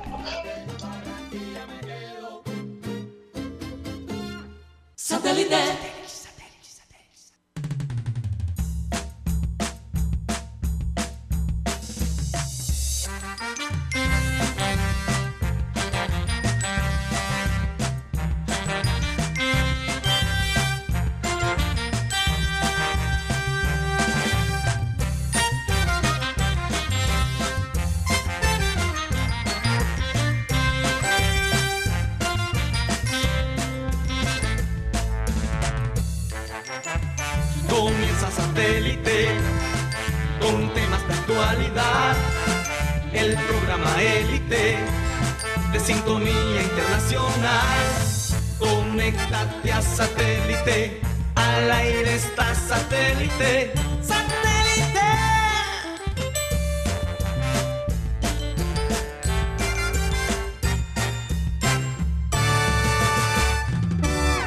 Regresamos a Satélite hoy viernes después de esta pausa, como siempre con los consejos de la doctora Claudia, con estos promos reflexivos eh, del gran Abel González Chávez, etcétera. Y en este momento, como todos los días, eh, recordamos a nuestros patrocinadores. Les comento que estamos a nombre de CopyX. Aquí en CopyX ofrecemos impresiones, diseño gráfico, copias, transcripciones, empastes, encuadernación, servicio de escáneres y muchos servicios más. Estamos comprometidos en apoyar a nuestros clientes, brindándoles acceso a las mejores tecnologías con soluciones logísticas para la empresa en su manejo corporativo por medio de impresiones y copias de máxima calidad y nitidez. Aquí acércate a CopyX, tus soluciones a las necesidades publicitarias. Te las elaboramos con la mayor rapidez y la mejor calidad, contando además con entrega a domicilio. Puedes llamar y pedir tus servicios a domicilio en CopyX al 358-4310 o puedes acercarte. Estamos ubicados en la carrera 52 con calle 72. Eso es CopyX. También a nombre de Headstrong Magazine. Es que innovar es algo que no solamente se debe relacionar con la tecnología, es todo aquello que signifique novedad y que de alguna manera se puede comercializar y mejorar las condiciones de los seres humanos. Visítanos en Headstrong Magazine. Aparecemos vía web como headstrongmag.com. Aquí puedes encontrar muchísima información, lo que está en tendencia en el mundo. Muchísima información variada lo puedes encontrar aquí. Nuevamente te repito, headstrongmac.com, esa es nuestra dirección web. Así que visítanos. Y también a nombre de Harley Davidson. Puedes visitar Harley Davidson, están ubicados en la carrera 51 con calle 76 y ahí puedes encontrar todo lo nuevo que tiene Harley Davidson para esta temporada.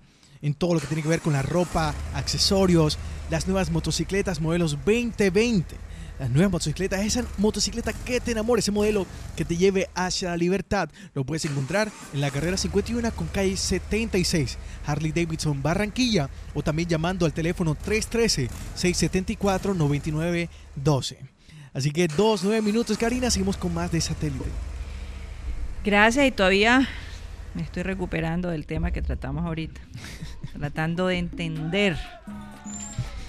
Bueno, pero ella debe estar contenta de todo el dinero que ha recaudado su, su, su- su empresa, ¿no? Ah. Gracias No, y- y- y a ella misma. La cantidad de artículos que ha salido sobre el producto. Oye, Comerciales y me contaba, Raymond, Publicidad cuéntanos la historia de, de la chica en, en, en Sudáfrica que vendía, ¿qué era lo que vendía también? Sí, eso era agua de tina. Esta, esta, Usada. Exacto. Esta, esta chica se bañaba pues, en su tina, obviamente. Y su empresa era recolectar esa agua que quedaba con la que se bañaba y la vendía a 30 dólares en Instagram. Y eso fue una locura. Esta niña es una influencer, eh, una gamer girl.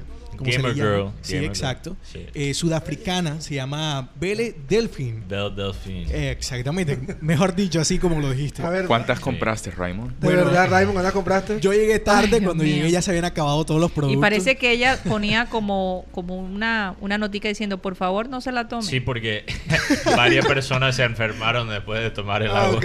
Bueno. Sí, claro, pero, Ay, pero Dios esta niña mío. recaudó millones de dólares. en Oye, esto. yo me imagino que esta gente simplemente se da cuenta que hay un mercado ahí quieto sin hacer nada. Aquí. De mucho inoficioso.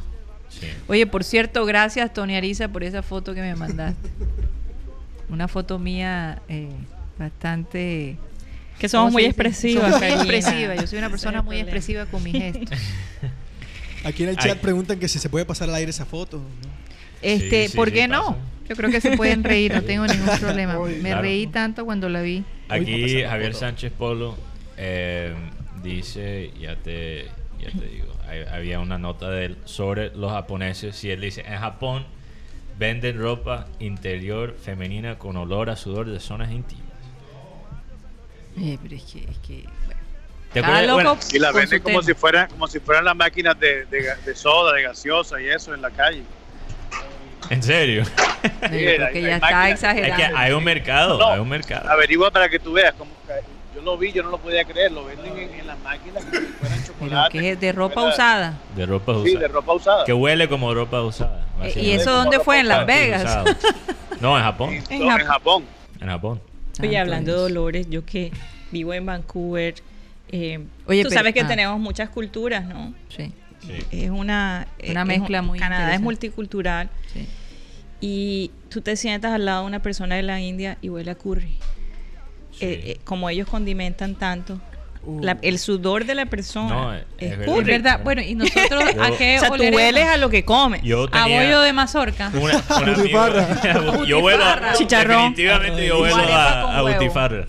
Mira, ¿Cuál será el olor de yo, yo conocía yo conocía un amigo que tenía un compañero de cuarto Ajá. en, tú sabes, en los dormitorios de la universidad en, en el primer año ponen dos pelados en un cuarto Sí. es un desastre o sea para la salud es un desastre Sí. Y bueno su compañero de cuarto era un estudiante de la India y lo que pasa es que él tenía básicamente un, un gabinete lleno de, De todos los de, sí, de, de las especies. Entonces todo el cuarto Olí. tenía ese olor y mi amigo salía de su cuarto con- oliendo a, a curry. Es como curry con comino. Mira, Uy, yo te digo, yo Es así, he es así. estado y he hablado con compañeras de trabajo de la India y me han explicado eh, como esas comidas son tan condimentadas, las comidas usan tantos, eh, ¿cómo se dicen? Condimentos. sí. eh, eh, su sudor recién bañado ya huelen a eso. O sea, el sudor ya tiene. Sí. Eso es una gran No, mira, fíjate. Pero, pero antes de que, Lo que sigamos decía- avanzando en no, los temas, una ¿dónde están más. los oyentes? Sí, ya voy a entrar Ah, con los oyentes. Está desordenado, Una Mateo. cosa más, es, es- chistoso lo que decía Abel en el Remember Time de esta semana. No era esta semana que estaba hablando de las francesas. Ah, Eh, hay algo. Oh. que ellas no usan desodorante y Sí, es allá donde se No, y hacen los los franceses- perfumes Los más costosos, ¿verdad? Los pero es que, bueno, eso es más que todo por, supuestamente por salud, ¿no? Porque dicen No, que todos esos químicos Dan cáncer. dan cáncer, dan una serie No, de y la cosas. gente piensa, por ejemplo, las manchas en la camisa es por el sudor. Pero no es por el sudor, es por el alumno, alumino, Alumino. el alum- ¿Aluminio aluminio, de qué? Aluminio. aluminio, aluminio De que los está desodorantes. en los desodorantes. fíjate. El alumno. Por eso se están haciendo más populares los, desa- los desodorantes hechos con, con Cristales. productos na- Naturales. como naturales, Naturales. sin químicos. Que la verdad yo aquí los he en probado. Y hay Entre más- almacenes entre más aluminio- especializados. entre más aluminio tenga el desodorante, más, más efectivo es. Yo, Sí. Sí, pero no funcionan esos desodorantes tan No. orgánicos. No. No. el que tiene, Bicarbonato. Ese es bueno. No sé. Ese es bueno. Leche magnesia. No sé, pero... Leche de magnesia. sí, Oye, mi- es de bicarbonato, limón. que uno se inventa. Es más, he visto que mujeres se inyectan Botox debajo del brazo Ay, para no sudar. Eso Oh. sí es No terrible. necesitan desodorante, bueno. fatal. Bueno. Bueno, vamos con los oyentes. Por Facebook tenemos a Nay Lupe Orozco, Jesús Puerta González, Isaura Natera, que nos escucha desde Miami, Sí. Eh, Joan Nieto Bolívar, un saludo especial, gracias por el aporte de ayer, Joan. Eh, Julio Borja, oh, debe ser familia, familia de Borja. es familia de Borja. debe ser. Nancy Mercado, esta vez sí estás en la lista, Nancy. Eh, Pedro Pico, desde Houston. Germán Bolívar. Por YouTube tenemos a Milagro Zamudio. Noto que Milagro a veces entra por YouTube o entra por Facebook. Pero está. Pero está con nosotros. está. Fernando Vuelvas Mesa, el ciberoyente número 7. Todavía no nos ha explicado por qué es el número, sí. 100, número 7. Debe No, ser su número de suerte. no sé. O quizás él era, mi teoría es que él era quizás el número 7 en entrar en la primera transmisión digital. Posible. Eh, John Jairo, Nicolás Renovisky, Javier Sánchez Polo, obviamente que siempre... Saludos para Nicolás. Nicolás está bien. Está firme. Está Consi- firme. está ¿ah? ¿Por qué firme. será él? Cristo- Cristóbal, Cristóbal Rivero, eh, Virgilio Martínez, José Atencia y Fernando Antonio Vaca Mejía que dice buenas tardes, el mejor programa. Un quizás quedó picado con el tema de la Güenes. Eh, pero muchos comentarios, muchos comentarios sobre esta vela del, del Güenes y también muchos, muchos comentarios de apoyo. Lo apreciamos bastante y, y bueno, hacemos este programa para los oyentes que han, han sido firmes con, nos- con con nosotros y, y todos los días, eh, digamos que los comentarios negativos son muy pocos cuando comparas con la cantidad de, de- de comentarios positivos que ustedes nos mandan. Y aquí un oyente nos dice, eh, como dijo Abel, si no tienes enemigos, Créatelos. Invéntatelos. en- invéntatelos. O como Sí, decía también, eh, hay, que, hay, que contradecir, Sí, hay, que crear polémica. Hay que crear polémica. No a, a Mira, es este que la gente, del la gente, de tu enemigo. la gente en todas partes, no solo en Barranquilla o en Colombia, Sí. quiere el cambio cómodo. Quieren el cambio, pero no quieren lo que requiere El proceso. El, proceso. Quieren el cambio, pero no quieren escuchar a la gente en que no está de acuerdo o que dicen cosas que le hacen sentir incómodas. Quieren el cambio, pero no quieren sudarlo. Y el cambio, el cambio que es perfecto, No que, que, cambio. eh, eh, no es cambio, es una Un cambio. mentira, es una ilusión. Ujú. Me, me llega una frase, la frase de Benjamín hoy dice, ¿sabes por qué te ataca tanto el enemigo? time, goody time. Porque él sabe lo que Dios hará contigo, será maravilloso, poderoso y victorioso. Se lo regaló el programa. Ah, bueno. Gracias, Guti. Gracias, Guti. Oye, yo no sé si a usted les ha pasado, pero a mí me pasa mucho con mi perrito Puki. Deja que la cuando- música, deja la música. Sí, ¿verdad? No, no me la quito. Que cuando me voy y lo dejo en mi casa, él se queda como triste. Yo digo, ay, me, me da una tristeza de verdad. Y, y- y a veces hemos encontrado que él aúlla cuando nos hemos sí. ido. Me Eh, pasó eso- ayer. Eso pasó anoche. Sí. Yo creo que él no sabía que estaba en la tú casa. estabas ahí Tú sabes, raro. tú sabes por qué aullan Sí, los sí, perros. sí, llamando a la manada. A la manada, O sea, llamando a, a su A gente, a su gente. Entonces, resulta que Spotify, para precisamente personas como yo que se sienten culpables por dejar a su perrito en casa, crea- ha creado una modalidad y resulta que tú básicamente puedes crear una lista de, de canciones, de música, para que ellos se sientan acompañados. Entonces tú escoges el tipo de, de animal que tienes, si es un perro, si es un gato, y de acuerdo al animal, incluso puede ser hasta un hámster. De acuerdo al animal, Spotify escoge una lista de canciones y aparentemente en las canciones incluye sonidos de agua, sonidos de voces, Se los relaja. sonido de, de- de risas, eh, del medio ambiente, mezclado con la música. Y, y esto ha sido, lo han investigado y, y- y han Psicolo- hecho... ellos tienen sí, su psicología. O incluso claro. le puedes poner a tu mascota programa satélite. Porque También. no pueden escuchar por la, la primera vez que yo escuché algo La, así mía, la mía tiene acceso a Netflix, a Disney Channel. Bueno, fíjate que cuando yo me voy, yo le dejo el televisor prendido con un programa de niños. Ya sea de... O de fútbol. o- Bueno. incluso le decimos, quédate viendo Yo Liverpool. cojo fu- yo siempre Tiembla, cojo Guti, que se viene Puki. Ajá. Sí, que porque es poquita bravo porque perdió el Junior. Pero fíjate, esa idea yo creo que me la robaron, Karina. Porque nosotros, a Rocco, nuestro perrito, Schnauzer, Que, que lo que le falta es hablar.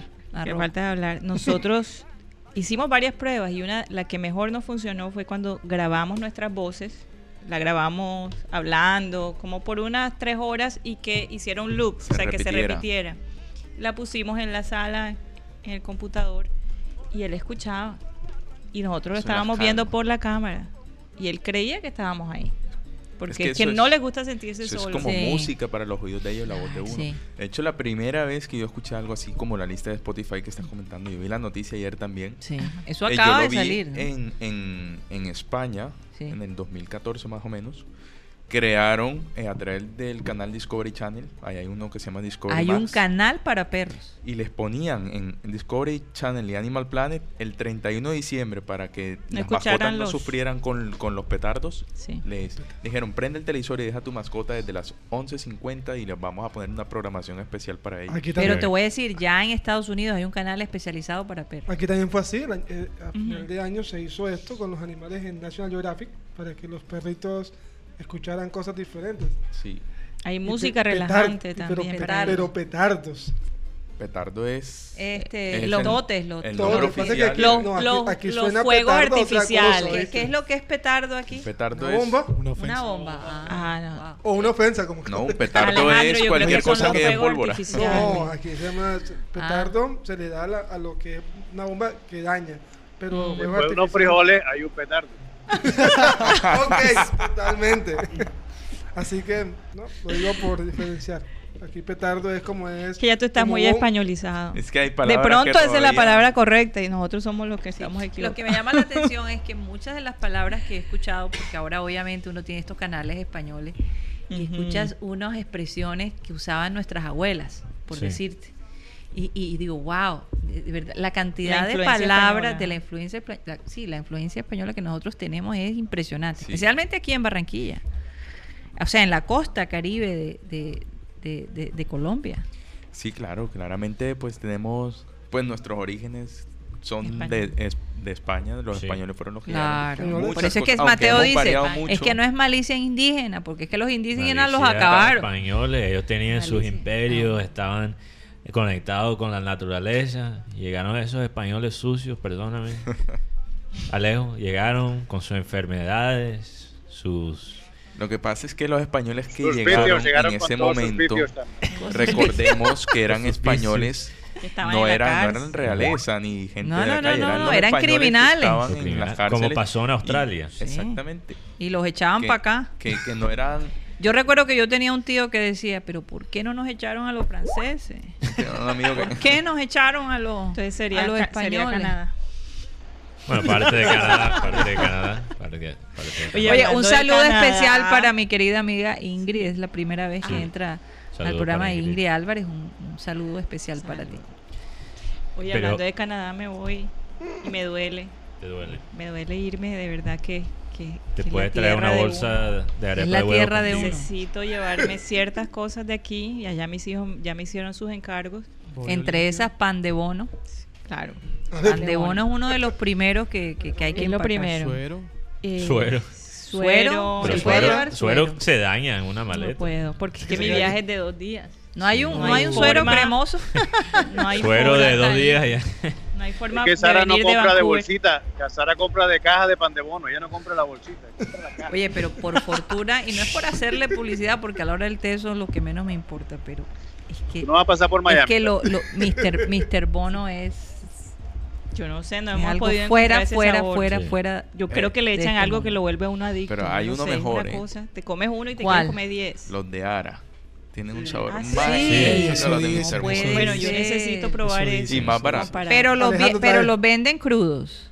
Eh, No, no, no, ya hechos. Creo que no. No, es O sea, que los que yo me hechos. llevo son Pero es que congelados. son congelados, Sí, le- pero, pero hechos. Ah, ya Ya hechos. hechos. Ah. Por ejemplo, Sí, sí, aquí sí. la producción tiene un tráfico de pan de bono.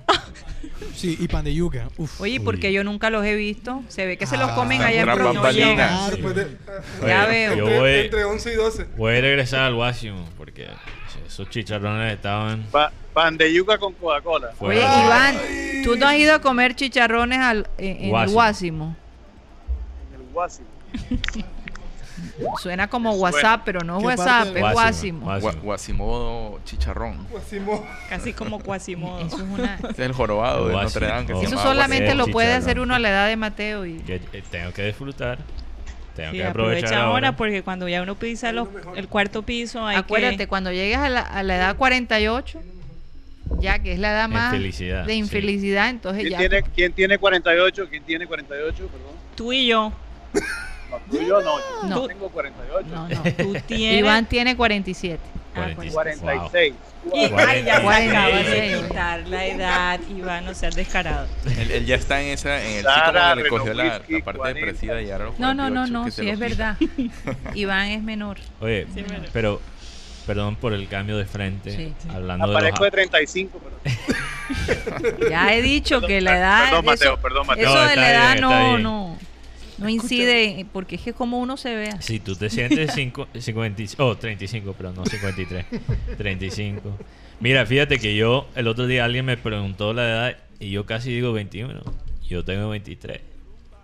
Yo creo que yo me quedé en 21. Ya. Así me siento todavía. Eso, eso es algo de matemática. Ya Ah. uno, o sea, da pereza como sacar las Sí. cuentas. Espérate, ¿en qué año es que yo nací? ¿Cuánto? Sí, no, 20. ya quédate en una Oye, edad. yo, en yo que- en algún 25. momento he perdido, mierda, yo nací en tal, pero ¿cuántos tenían? Es que, es que mira, todo tu vida, pasar, cuando tú eres pasar. un niño, todo no tu sé, vida, tú esperas hacer Los médicos o, o- o los expertos Sí. dicen que cuando tú a ti se te olvida el día de tu cumpleaños, estás en problemas. No, el día no, el la día edad. en El el día y la cálculo de tu edad. La edad. Yo nací en el 89, entonces calculas tantos, papi, tantos. No, es que tú, porque cuando está estás creciendo, 30, papi. tú dices, ok, 16, puedo manejar 18.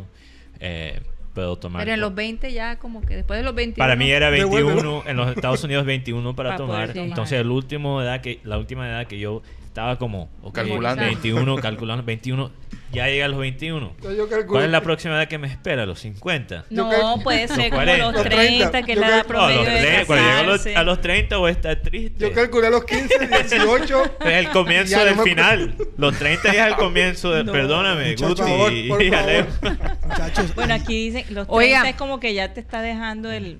Quiero ¿Cómo que se dice? Tren. el Te tren. dejando O el el bus. tren. Bueno, Sí. aquí hay tren acá. Quiero decirles. Ginari está sí, desde ya la- Alemania. la Ah, tenemos ok. en vivo, Vamos pero- a darle eh, Bueno, entrada a hablo de Ginari. los japoneses. Pero ahí. saben, eh, Sí. Tony Avendaño estuvo de cumpleaños ayer y me lo acaba de decir en ese momento. ¿Cómo puede ser, Tony? Hombre, no puede 48, ser. Tony. Sí, 5.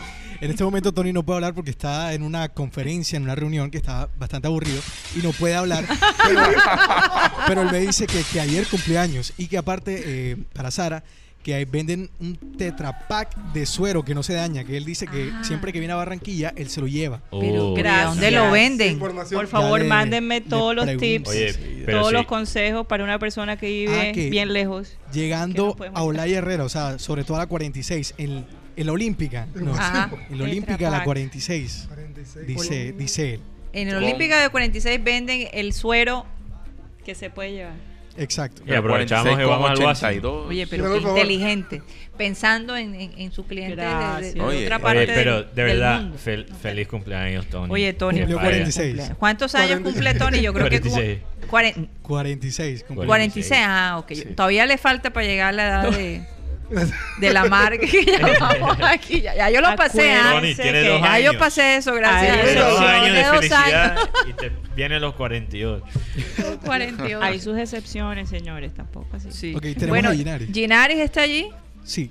Sí, buenas tardes a todos los oyentes de satélite y un abrazo para todos los de la mesa. Ay, Gracias. Para ti también. Gina. Primera vez ¿cómo escuchando a? Yenari después de ya conocerla en persona. Oye, No es un robot, bicho. Sí, ¿Qué es se siente? Se le pasó el jet lag, Eh, dijo el descríbenos un poquito esa llegada a Alemania después de pasar unos días tan Uy. espectaculares acá en, en ¿Y Barranquilla. qué te llevaste de aquí? Oye, sí.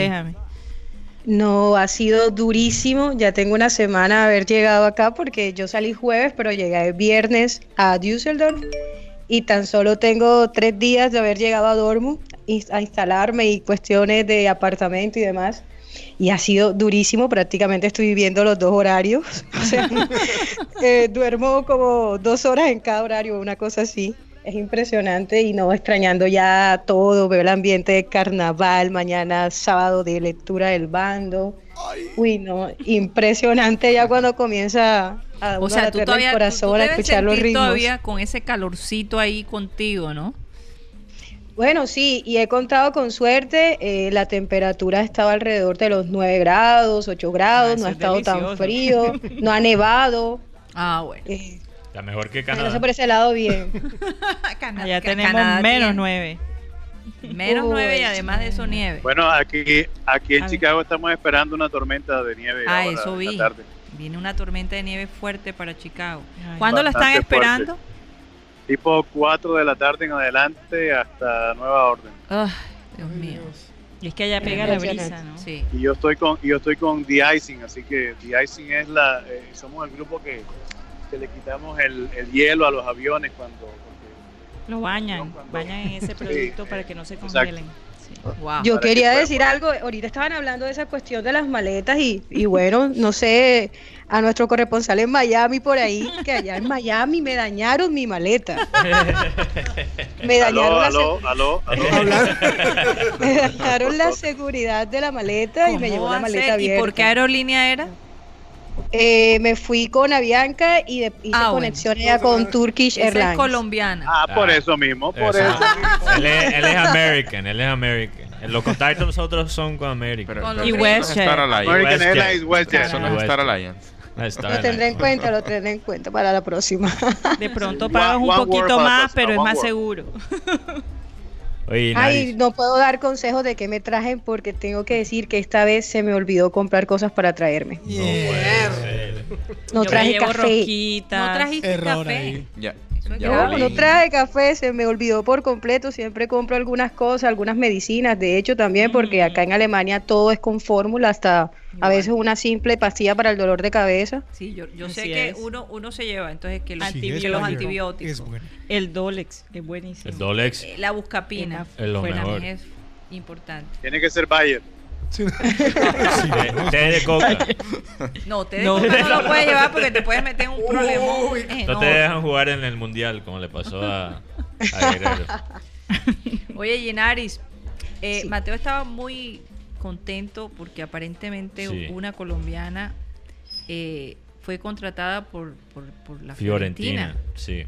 Así es, se trata de Catalina Pérez. Catalina Pérez fue la arquera que salió campeona en los Panamericanos con la selección colombiana femenina en Lima 2019. Ajá. Ella, bueno, ya hace varios años está en Estados Unidos, juega como en la liga universitaria y eh, ha salido ahora mismo rumbo a Italia para unirse a la Fiorentina. Eh, la liga de Italia pues también está en crecimiento, pero creo que es una gran oportunidad para ella de pronto jugar un poquito más en el fútbol internacional, darse un poco más de vitrina, porque a pesar de que quedó campeona, a mi parecer todavía no estaba de pronto jugando en un club con algún papel un poco más protagónico. Claro. No, y- Oye, ¿y cuánto fue el contrato? En cuestión Bueno, realmente de euros. eso es más complicado de saber. Sabemos que con las mujeres ese tipo de información prácticamente no es visible. Eh, ni en sus páginas, ni en el mismo eh, club re- han revelado nada. Simplemente le han estado dando las bienvenidas y todas estas cosas, pero no hay detalles de su contrato. ¿Y Entonces- por qué crees que a las mujeres no, no se revelan? Los, Bueno, porque hay esta polémica Eh, sí, de, es un de- tema que de hemos que ganan gana- menos, que les pagan menos. Sí, que les pagan menos, entonces prefieren no dar mucha información para no esa- crear controversia. Ese tema cuando Yenari estaba aquí fue muy interesante hablando de los muchos factores, especialmente aquí en Colombia, de por qué el, el- la liga pocos femenina no sigue eh, desarrollando. equipos, pocos equipos pagan.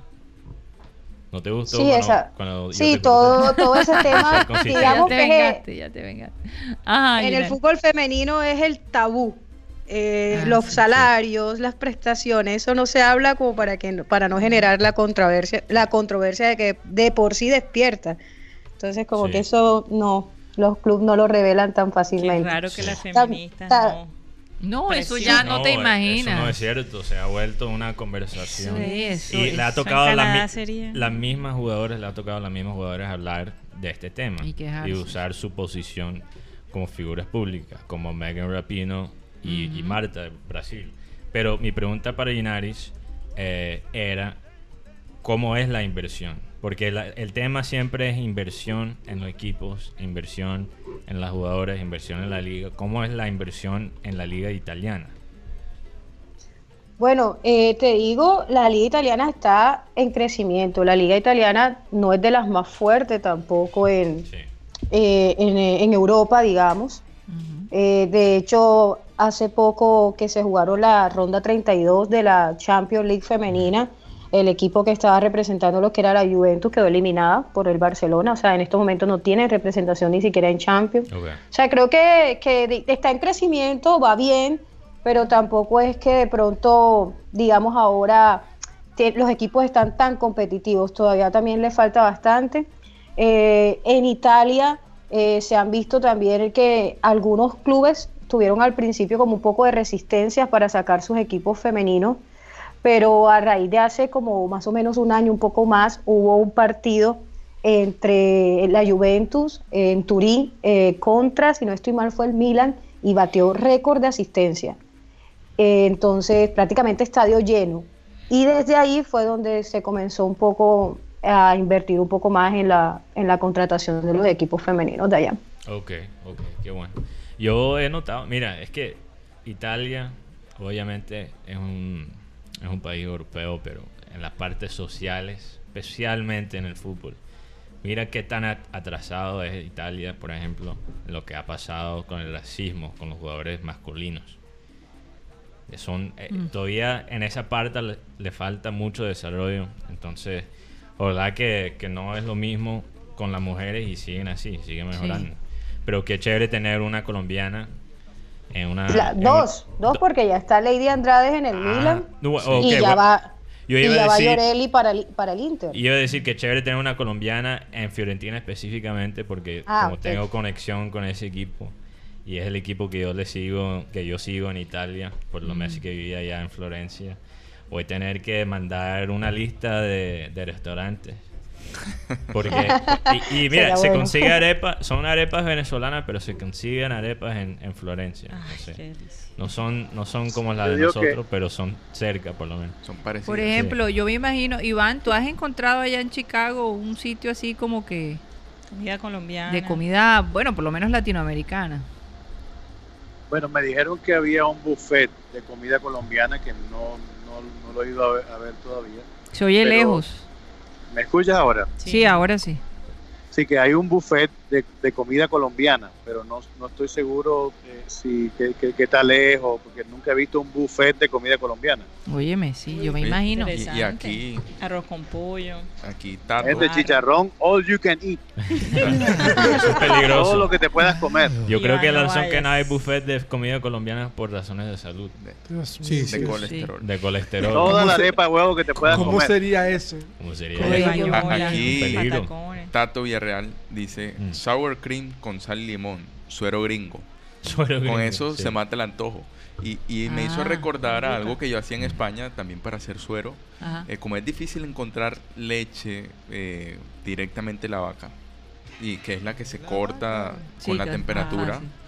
eh, pues se puede usar eh, cuajo o limón para cortar Para la leche. cortar la leche, Eso sí. te saca el Ay, no suero sé, y le echas un poquito de sal y la verdad En Pensilvania, bueno. en Pensilvania sí se puede conseguir Oye. esa leche directamente Sí, de la vaca. claro. con Claro. Amish. Sí, En Holland. Amish, ¿te acuerdas cuando vivimos allá? Los Claro, Amish. claro. Y Nari, nada de colombianos en. Dortmund, me imagino. ¿O sí? Eh, ¿Cómo? No, no escuché muy bien la pregunta. Que si hay colombianos en Dortmund.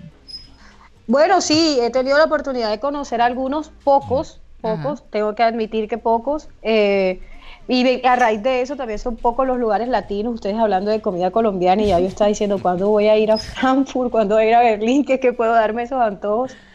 Pero, pero sí, algunos, hay mucha gente que está de intercambio en la Universidad de Dortmund acá, con TED Dortmund. Entonces, si hay, TU. si hay comida colombiana en Frankfurt. Sí, en Frankfurt Ah, sí encontré un restaurante eh, con comida eh, paisa, Uf, eh, tenían claro.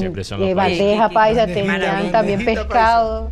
Es que eso es lo que me encanta de los paisas. oye. Ellos siempre son los que Siempre abren el restaurante. Todos sí, lados O sea, hay. eh, eh, salvan Eh, la es patria el ahí. plato más internacional de Colombia. Sí, yo creo es que se sí. puede encontrar bandejas paisas, yo creo que en En todos los continentes. mundo. No. Oigan, vamos a darle, no sé si Tony Ariza está allí. Vamos a darle En un pase segundo también. ya está con nosotros. Ya está con nosotros. En un segundo. Pero Ah, bueno, perfecto. Para, ter- para complementar lo que dice Ginaris, Sí. 13 jugadoras colombianas que están en Europa en estos momentos. ¿En cuáles, entonces, cuáles equipos? Tú te- tienes la, la lista ahí, Guti. Y en Canadá no hay hay ninguna colombiana. colombiana, no creo. No, no hay. Pero es lo mismo que la Yo M. creo que les iría mejor en Ya, Canadá. Aquí encontré la Uf, sí. información. Natalia Gaitán del- en el Valencia, es Ajá. de una de las capitanas. Lacey Santos, que es monteriana, Atlético Madrid. Isabela Echeverry, ¿de qué equipo viene Ginaris? Que estoy así como que, me- ¿nacional o, o millonarios? Yo creo que ella estaba en el Nacional. Bueno, bien, va, va al No Sevilla. estoy segura tampoco. Va al Sevilla. Corina Clavijo, Club Recreativo de Huelva. Carolina Arbeláez, Deportivo La Coruña. Lorena Bedoya, también Deportivo La Coruña. Laura Aguirre, Cáceres de España. Angie Vanegas, Cáceres de España. Lady Andrade, Milán. Yoredi Rincón, Inter. Catalina Pérez, Fiorentina. Liana Salazar, BSU, BSU. Y Lina Granados, Lugano. Me parece que Lugano es Suiza. Suizo, ¿Y PSU de dónde es? BSU, ¿cuál es? Lugano de Suiza. Interesante. Lo que iba a decir Sí. es que no sé si los equipos en Canadá femeninos forman parte también de la liga de los Estados Unidos. No sé si es igual que la MLS que tiene dos equipos o tres equipos en Canadá. Entonces, no- No sé, porque acuérdate que allá No. eh, en Vancouver fue el Fue el mundial. mundial. Fue un mundial. sí, sí. Pero Eh, esto es, eso las selecciones femeninas. Son las selecciones que país. la Estoy liga. casi segura de que no, de que eh, la liga Estados Unidos, de Estados Unidos femenina solo está compuesta y por, por nueve equipos eh, femeninos y a pesar de que son nueve, dura casi nueve meses en competencia de esa liga. Sí. Wow. El BCU es Universidad Pública en Muncie, Indiana. Así que tenemos Pero esta- eso es Estados Unidos. Sí, tenemos- Buenas. Oh, Sí. ahí está Hola Tony, ¿cómo estás? No, BCU. Hola, ¿cómo están todos? Bien, bien, bien, bien, bien. Eh, estoy aquí gozándome del programa en mi día de descanso y en mi sabat. Qué maravilla, ya vi la Oye. foto. Lo pasamos, lo pasamos. Qué cosa. La foto mía. Sí, lo pasamos. Ya lo pasamos. Está bien, está bien, no tengo ningún... Es que soy una persona muy expresiva y, y cosas así pues me, causan cierto Cuando, impacto, ¿no? cuando Mateo, cuando Mateo empezó a hablar sobre eh, eh, los productos que muchas actrices porno están sacando, la cara de la cara de Karina fue tan, tan visible, tan como que ¿qué? Hay que hablar de las innovaciones, Tony, de, de las tecnologías Lo nuevo en el nuevas mercado. del mercado. Los jóvenes no, estoy roja, estoy Hay roja. que estar enterado, hay que estar enterado. Yo, yo no digo que he probado esos productos, La pero tecnología no es solo en, Pronto en haremos la review. Deja, Sí. deja, dejas la duda en el aire. no, no, no, yo no sé cómo es esa vaina. el la, la- la expresión fue priceless. La expresión ¿Sabes? Este muchachito que fue. Ahí, sa- ahí salió la mamá. Oye, Tony, tú, tú eres fan de los Dodgers. Y yo soy fan de los Angelitos de Anaheim y de los Yankees de New York. Ah, ok. Ay, Oh. Bueno, interesante porque otra vaina que se destapó en el béisbol es que aparentemente Mike Trout está usando algún... Haciendo, robando señas. No, no está robando señas. No está robando señas. Lo que está haciendo está usando algún tipo de esteroide ah, sí, claro. y básicamente la liga lo sabe, pero lo ha Se ignorado. han hecho los locos. Eso fue destapado por un el hijo de un beisbolista que está enterado de la situación. Pero ¿cuántos años tiene ese Hace, hace unos Sí. días estábamos escuchando lo del problema de los tenistas colombianos con Ah, con la sí, carne. con la carne. esteroide Sí. que está en la carne. Pero lo curioso es que ese esteroide hace en los años 80, más allá de los 80, creo que fue, se prohibió para el uso humano. Y solamente se hace para produso- producto animal. Lo curioso es que hay poco investigación científica de que por consumir carne contaminada con ese producto un ser humano pueda mostrar evidencias de rastros de eso. Mm. Pero han ocurrido casos donde muchos han podido decir que por consumir carne eh, quedaron contaminados. También hay algo que se ha dado últimamente, son ciertos productos que eh, se han desarrollado con mucha tecnología, que son difíciles de rastrear, como los que usan los rusos, por ejemplo, por eso fueron sacados de los deportes de las próximas Olimpiadas. Y no es un secreto que eso en todas partes está ayudando a mucha gente. Sí. Y hay productos que tú los ven, que tú los puedes consumir, los puedes comprar por internet, que te ayudan a estar fit, te ayudan a ganar as- masa muscular, te ayudan a quemar, a transformar tu, la grasa corporal acumulada músculo eh, o incrementar tu energía, etcétera, etcétera. Y son de difícil rastreo cuando te hacen un examen médico. O sea que de pronto eh, eso eh, es por eso que se cuestiona, ¿no? La cantidad.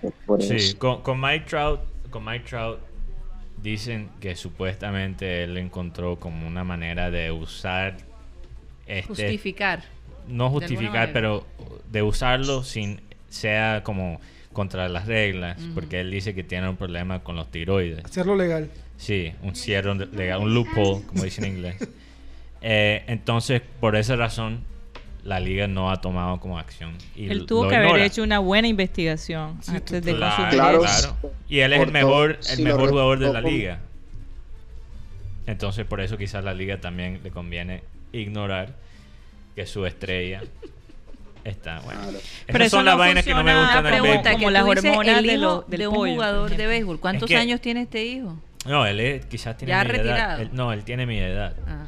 Y mira, es que lo que va a pasar ahora es que todas estas cosas que antes se quedaban como bajo cuerdas entre los jugadores porque todo el mundo sabía Debajo de la mesa. debajo de la mesa porque todo el mundo sabía que le conviene a, a todos que se quede así ahora se están empezando a destapar por este, esta controversia de los astros. Va a ser una bola de nieve. Ahora hay, hay intereses, hay razones. Yo te aseguro que va a salir otras vainas de otro equipo. Se destapó la olla. Se Yo destapó creo, la olla. yo creo que es la punta del iceberg. Sí, y, exacto. y sabes una cosa, Eh, el béisbol siempre tuvo una reputación de ser, como ustedes lo comentaron al principio, un deporte eh, poco corruptible, pero eso no era cierto.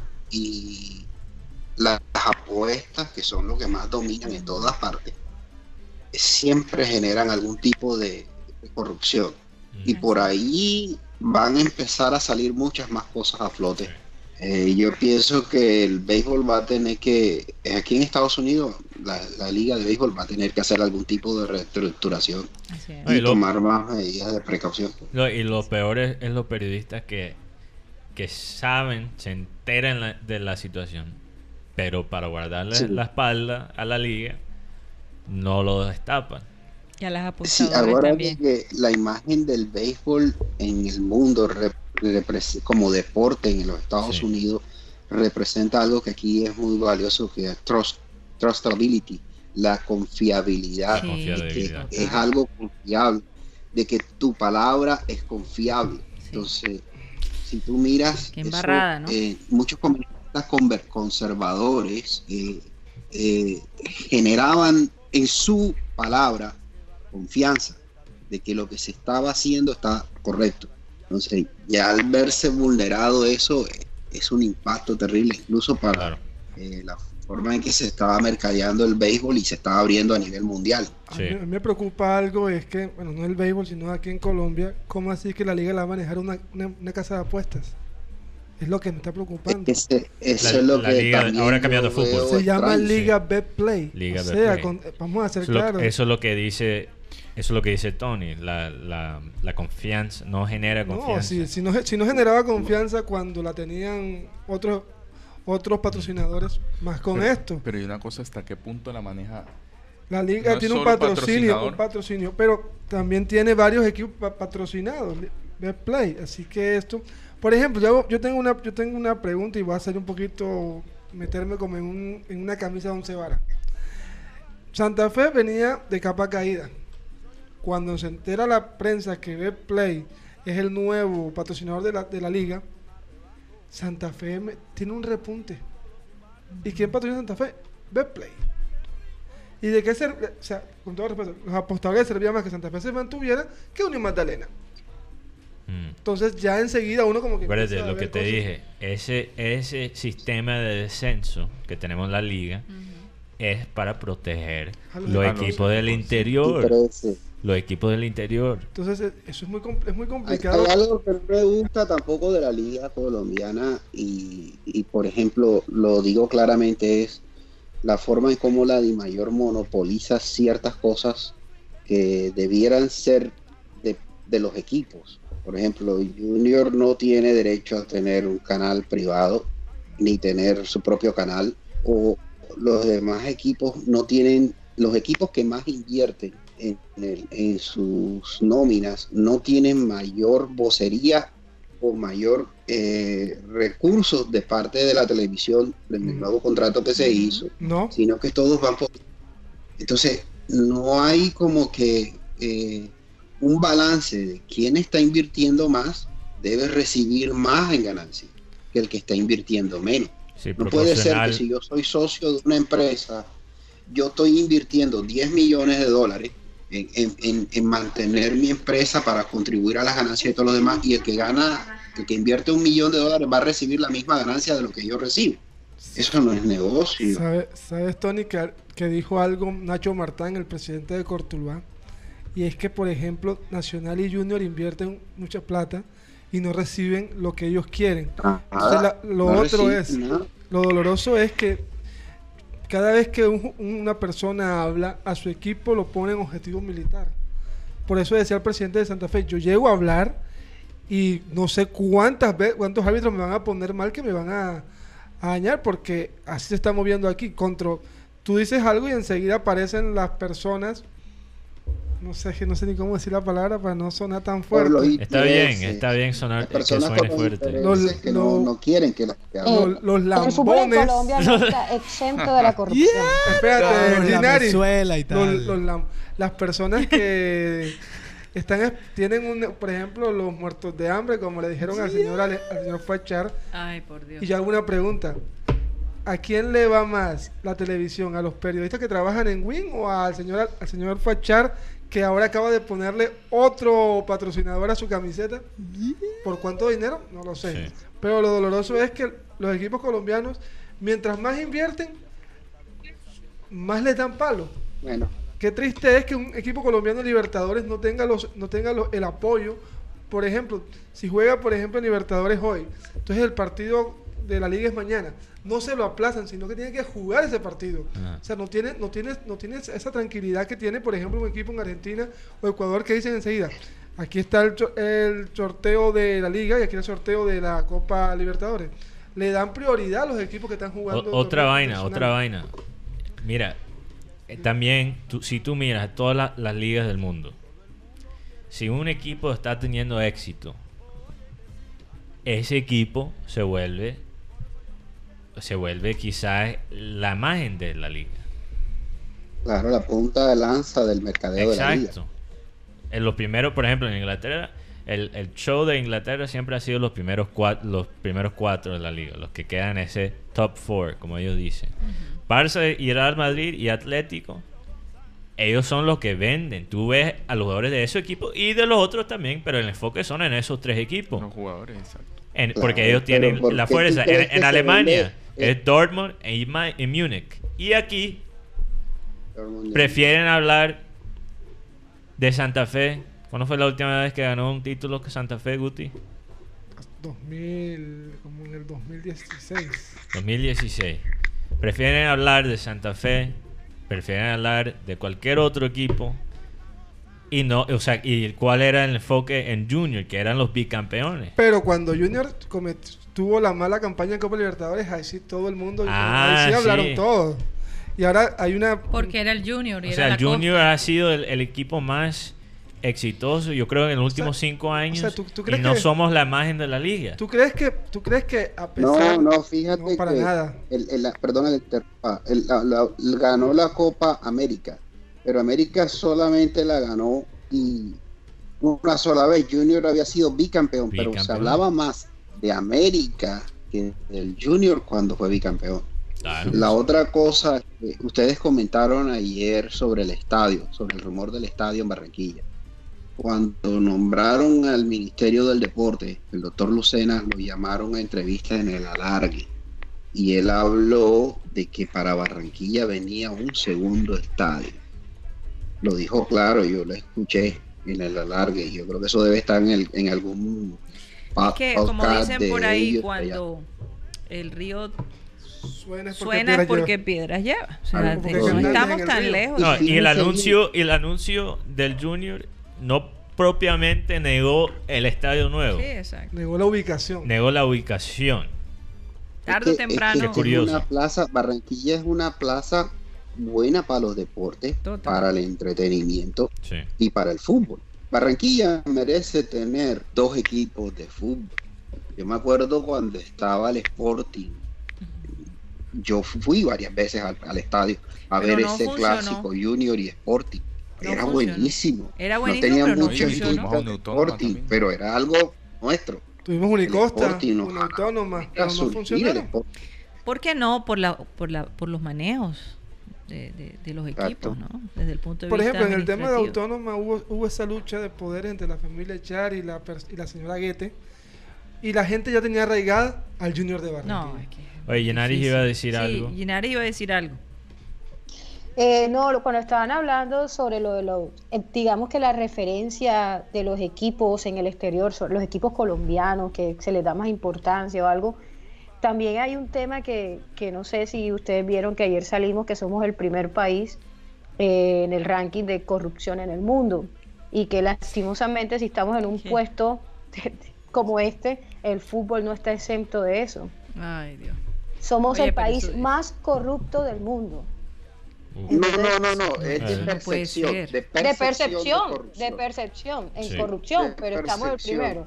Pero, Y- pero acuérdate que la percepción, la percepción no necesariamente significa Más que Venezuela. verdad. Que Venezuela, más ¿De que países estamos hablando? Es que estamos el- hablando que fueron, Fíjate bien. fueron, fueron muchas personas encue- encuestadas a nivel mundial y que tengan la percepción de que Colombia es el país más, más corrupto del mundo, algo, algo, se, algo Tiene que ser sea, por las ahí. películas estas que han sacado. Bueno, de eh, Pablo sí, Escobar, la percepción también mundial. se pueden Sí, pero la manipular. percepción no significa que, que, Que que sea sea una realidad.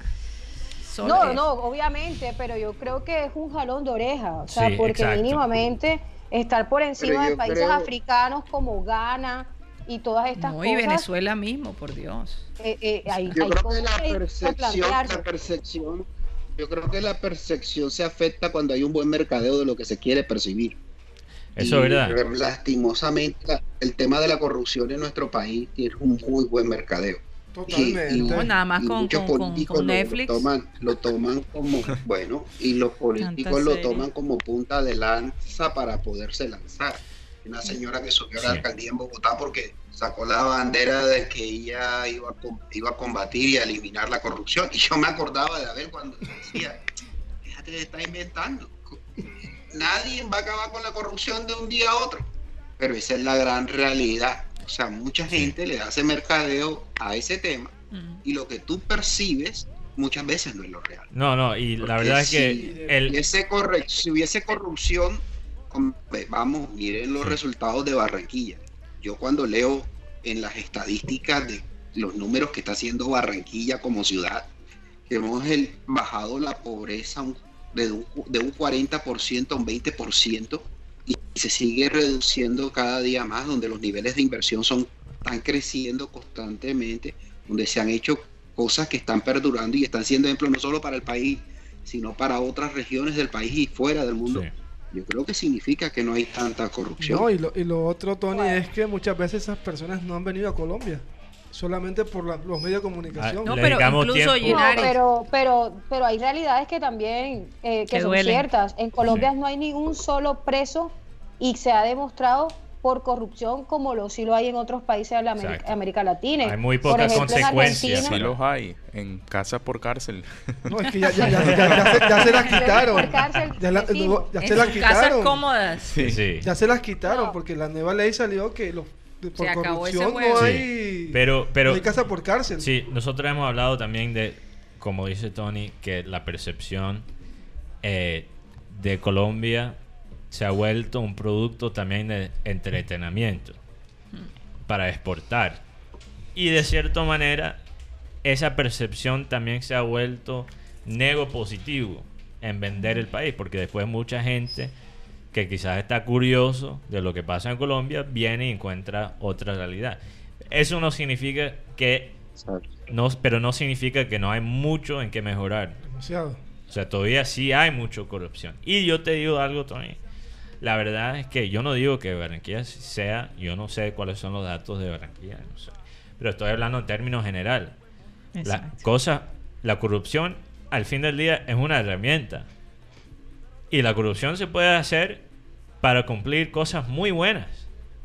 Pero ¿qué pasa? Cuando tú cumples cosas buenas con la corrupción, ese mismo camino se puede usar Para cosas malas. para las cosas malas. Y esa es la lección que no Y yo no estoy hablando de Barranquilla, estoy hablando del país entero.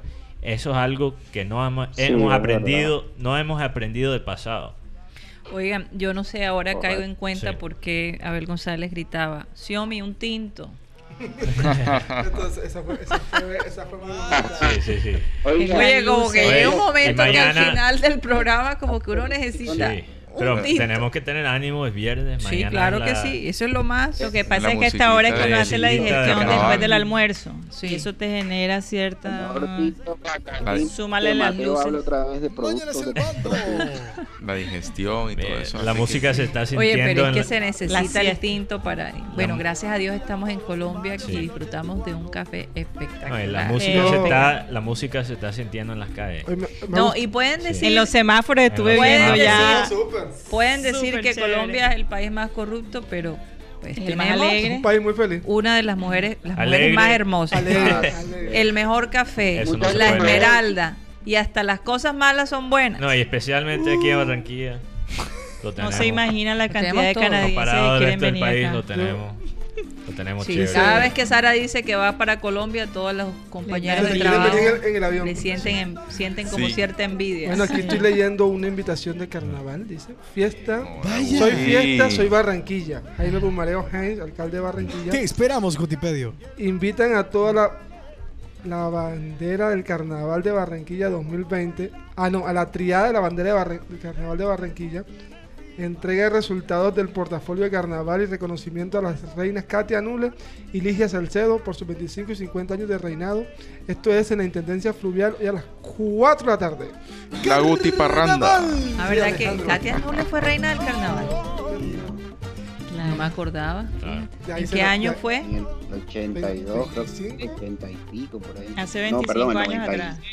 Hace 25 años atrás. 93, 94, 90. Ahí Serían hay que invitar a 90 la reina para que come chuzo con 95. nosotros. Y también tenemos la invitación de Raíces, Talento de Nuestra Tierra. Llega a Barranquilla la Filarmónica Joven de Colombia, una orquesta de talla mundial. Es un ensayo abierto al público, gratuito, en el Hotel Dan Carton, Salón Lluvia de Oro. Dirige a Adrián Chamorro, hoy también a las 5 de la tarde. ¿Y cuándo gratuito. el bando? Mañana. Es mañana. ¿A qué hora es el- la lectura del bando? A las 8 de la noche. Uh. ¿Qué dices tú, Tony Avendaño? Que, que creo que Katia Nule fue reina en 1995. 90. y- 25 Estamos años. Ya yo estaba en Estados Unidos, yo. Yo sí estaba aquí, Ya me perdí. acuerdo. Ni siquiera Sí, era un cierto. pensamiento. Y tú Ese que tampoco. Así que- Yo, yo creo que yo sí No, él nació en era. el 96. Yo creo que yo era por lo menos un pensamiento. Sí, sí. Yo sí era un pensamiento. Erasmus ni siquiera por ahí. Oye, qué chévere, ¿no? Yo, yo me imagino, oye, ser reina del carnaval Debe ser eh, difícil. debe ser supremamente difícil. Yo recuerdo la reina del año pasado, y me van a perdonar, se me olvidó el nombre. Eh, ¿No era Buchaibe? No, Segebre. Carolina Segebre. Carolina Segebre. Sí. Eh, esa niña andaba en una camioneta que decía Reina del Carnaval, que tú la veías. No paraba de bailar, ¿no? No, no solamente eso, es que yo la veía por toda la ciudad. Entonces llegaba y entonces habían los policías y donde ella llegaba ya todo el mundo sabía que la reina estaba allí. Entonces se oían las tamboras, la música alrededor de ella. Qué cosa tan increíble. Pero Era yo me imagino energía. que después de ese carnaval se encerraría unos días ella a dormir, porque es que la verdad es que no se debe dormir mucho. Imagínate cuatro días. No, y la, Que hay la- que tener buen estado físico, ¿no? Exacto. Para Sí, la tanto. cantidad que tienes que bueno, bailar. nada más cuatro días, pre-carnaval y carnaval. no, y el precarnaval No, que que ya- empieza, suelta- ellos suelta ya la, musiquita porque a mover lo que Faltan hacen. haciendo aquí la- 35 días. Suelta la música, suelta la Ay, música. Suel- Suelta la música para calentarnos aquí porque está haciendo un frío, que, mejor dicho, dos neveras. Oye, ninguno de en carnaval. Ninguno de ustedes salió en comparsa de carnaval. Sí, sí, sí, sí, salimos en cumbia Es más, En el año UPA. por favor, yo Voy. recuerdo que nosotros, fíjate, hoy hubo un grupo, ay, por Ay, Dios, Dios. hubo un grupo eh, de amigos que, que bailamos en el garabato en la, en la coronación de Liliana Gerlain, creo que era. Eh, Sonia Osorio encomendó a alguien muy cercano a nosotros armar a José Víctor Dugán. En ese entonces él no, no estaba dedicado a la palabra de Dios, no era pastor. Y, y él montó el, el, el baile y, y fuimos. Y fue una experiencia maravillosa, la verdad. Tengo Bueno, que este- decirlo. este Nos divertimos semestre. horrores. Yo, Mi yo profesor pasé, Stokes. yo pasé por esa época desde cuando también en los colegios hacíamos los festivales de danza, los del- Sí, íbamos claro. en cada colegio. Iba al San Francisco, el Eucarístico, María Auxiliadora, la Sagrada Familia, Merimau, todos esos íbamos en, en el San José, Sí, el Bifi. grupos de La danza. enseñanza, bueno, la enseñanza La participó. Nosotros no enseñanza. siempre nos, nos sacaban de. El colegio era muy estricto en ese aspecto, óyeme, de verdad. Teníamos No, un bazar que era solo fácil. de niñas. Nunca, nunca permitían. Pasé por Gloria Peña, por donde más, la, la Ah, sí, arenosa, claro. la cumbiamba la arenosa, el Cayo Giro, la cumbiamba la electrificadora. Oye, yo me acuerdo de esta, de esta cumbiamba que se llamaba Cipote Vaina, ¿no había una La así? Cipote Vaina. Cipote Todavía existe, Cipote ¿verdad? Y todavía existe, esa es Y están tradicional. las marimondas del barrio abajo. Del barrio Sí, abajo. la más conocida. No, yo ya tengo que ponerme las pilas. Yo no sé si Hasta estamos atrasaditos con lo del palco. Sí. Hasta de Morocuco Guayabero. Tony debe bailar bien. Si No, estuvo en tanta no, comparsa, no, oye, satélite. yo no sé Yo- por yo- qué, pero, pero yo pienso que va a haber una velita de disfraz. Oh, ¿Tú te imaginas eso? De la, de la Güenes. Sí. Con olor Oye, y sería, todo, sería Con olor y todo. Con olor y todo. Eso ya es otro nivel. Ah, otro nivel. ¿Cuáles son los productos de nuevo? Yo que- me- la mezcla de la Bérgamo, fragancia. Bérgamo. Eh, ¿cuál era el, El- otro? el- el- Cider, eh, ¿Cómo se dice? Sidra, cítricos Sí, sí, y cítricos. Citrus Fresh. Sí. La bajivela para el carnaval. Extracto de Mi- Guaraná y un. Mi disfraz va a ser de Bérgamo. Ojo con eso. De Bérgamo. Dios Bueno. mío. Extracto Mateo, de Bérgamo. Pórtate bien, Yo- pórtate yo- bien, Mateo. eh, car- son- No le des cuerda, Su Iván. carnaval como colombiano. Sí, Vamos a ver cómo. Eso, va a ser un despeluque. Oficial, claro. Y eso lo vamos a filmar, no se preocupen que aquí vamos a tener Vamos a cámaras la- y la vamos Con la participación de la comparsa de satélite. Oye, ya voy a tener mi letanía. Voy a tener mi letanía para la próxima semana, entonces. Oye, sí. Raymond, ya tienes la tuya. Raymond. Yo me la busco. Yo me la busco. cada viernes, a partir de la próxima semana, vamos a tener las letanías. De pronto Guti también se anima. Claro, claro. No, No, Guti no. No. Alejandro, No soy muy bueno con la poesía, pero puedo hacer algo. puedes intentar. Vaya, qué bonito. Vamos a tener que conseguir. Ah, bueno, no, Raymond toca la guitarra, así que. bueno. Hay que, hay que encontrar disfraz de marimonda para Tox, así cuando está haciendo el Ah, baile, el baile de los comerciales. Bueno, y eh, se nos acabó el tiempo, increíblemente. Bueno, muchachos. Gracias, Tony Ariza, Tony Avendaño, Ginaris García. Así es, hasta la próxima. lo, di- lo dijiste bien. Lo dije bien, imposible olvidar. Un abrazo, Ginari. Un abrazo para Igualmente ti. para todos, que estén muy bien. Gracias y bueno, por supuesto Iván Garrido desde Chicago, que a veces se, el se congelador. cuela a Miami, pero que por estos días posiblemente estará ya acá en Barranquilla, en su tierra, con ayuda de Así Dios. es, ya nos veremos, sí. Así es. Bueno, y les deseo Saludos, que estén muy bien, que tengan buena tarde. gracias, Gracias, Tony. Saludos a todos, que Dios me los bendiga. Gracias, Igual. gracias. A todos ustedes también.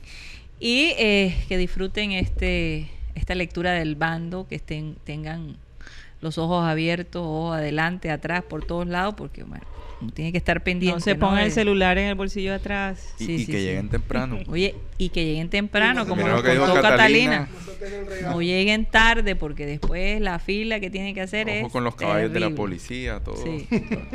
Karina, de gracias. todo. Gracias por Y bueno, Sara, que nos tuvo acá. esta semana Sí. acá, ya la otra semana estará allá en su congelador per- precioso, porque es una ciudad maravillosa, la verdad. Ah, Sí. Por cierto, que vamos a visitar muy pronto.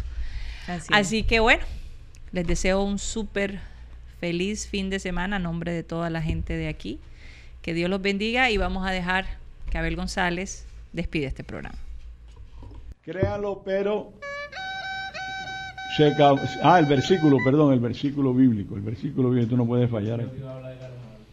Y dice, estando persuadido de esto, que el que comenzó en vosotros la buena obra, la perfeccionará hasta el día de Jesucristo. Si en ti se ha comenzado a perfeccionarse la obra de Dios de Jesucristo, pues Él te ayudará a, preservar esa buena obra y a fortalecerla. Hay un detalle muy interesante en televisión. Mañana, hoy comienzan dos novelas. Una novela que se llama En Caracol y que eh, Bronze, que me parece que es también de, de crímenes y secuestros. Y RCN por fin nos ofrece la repetición de Betty la Fea. Ya tengo a las 10 de la noche como entretenerme, porque evidentemente esa película vale la pena. Tres, cuatro minutos, se nos acabó el time. Satellite, satellite, satellite, satellite.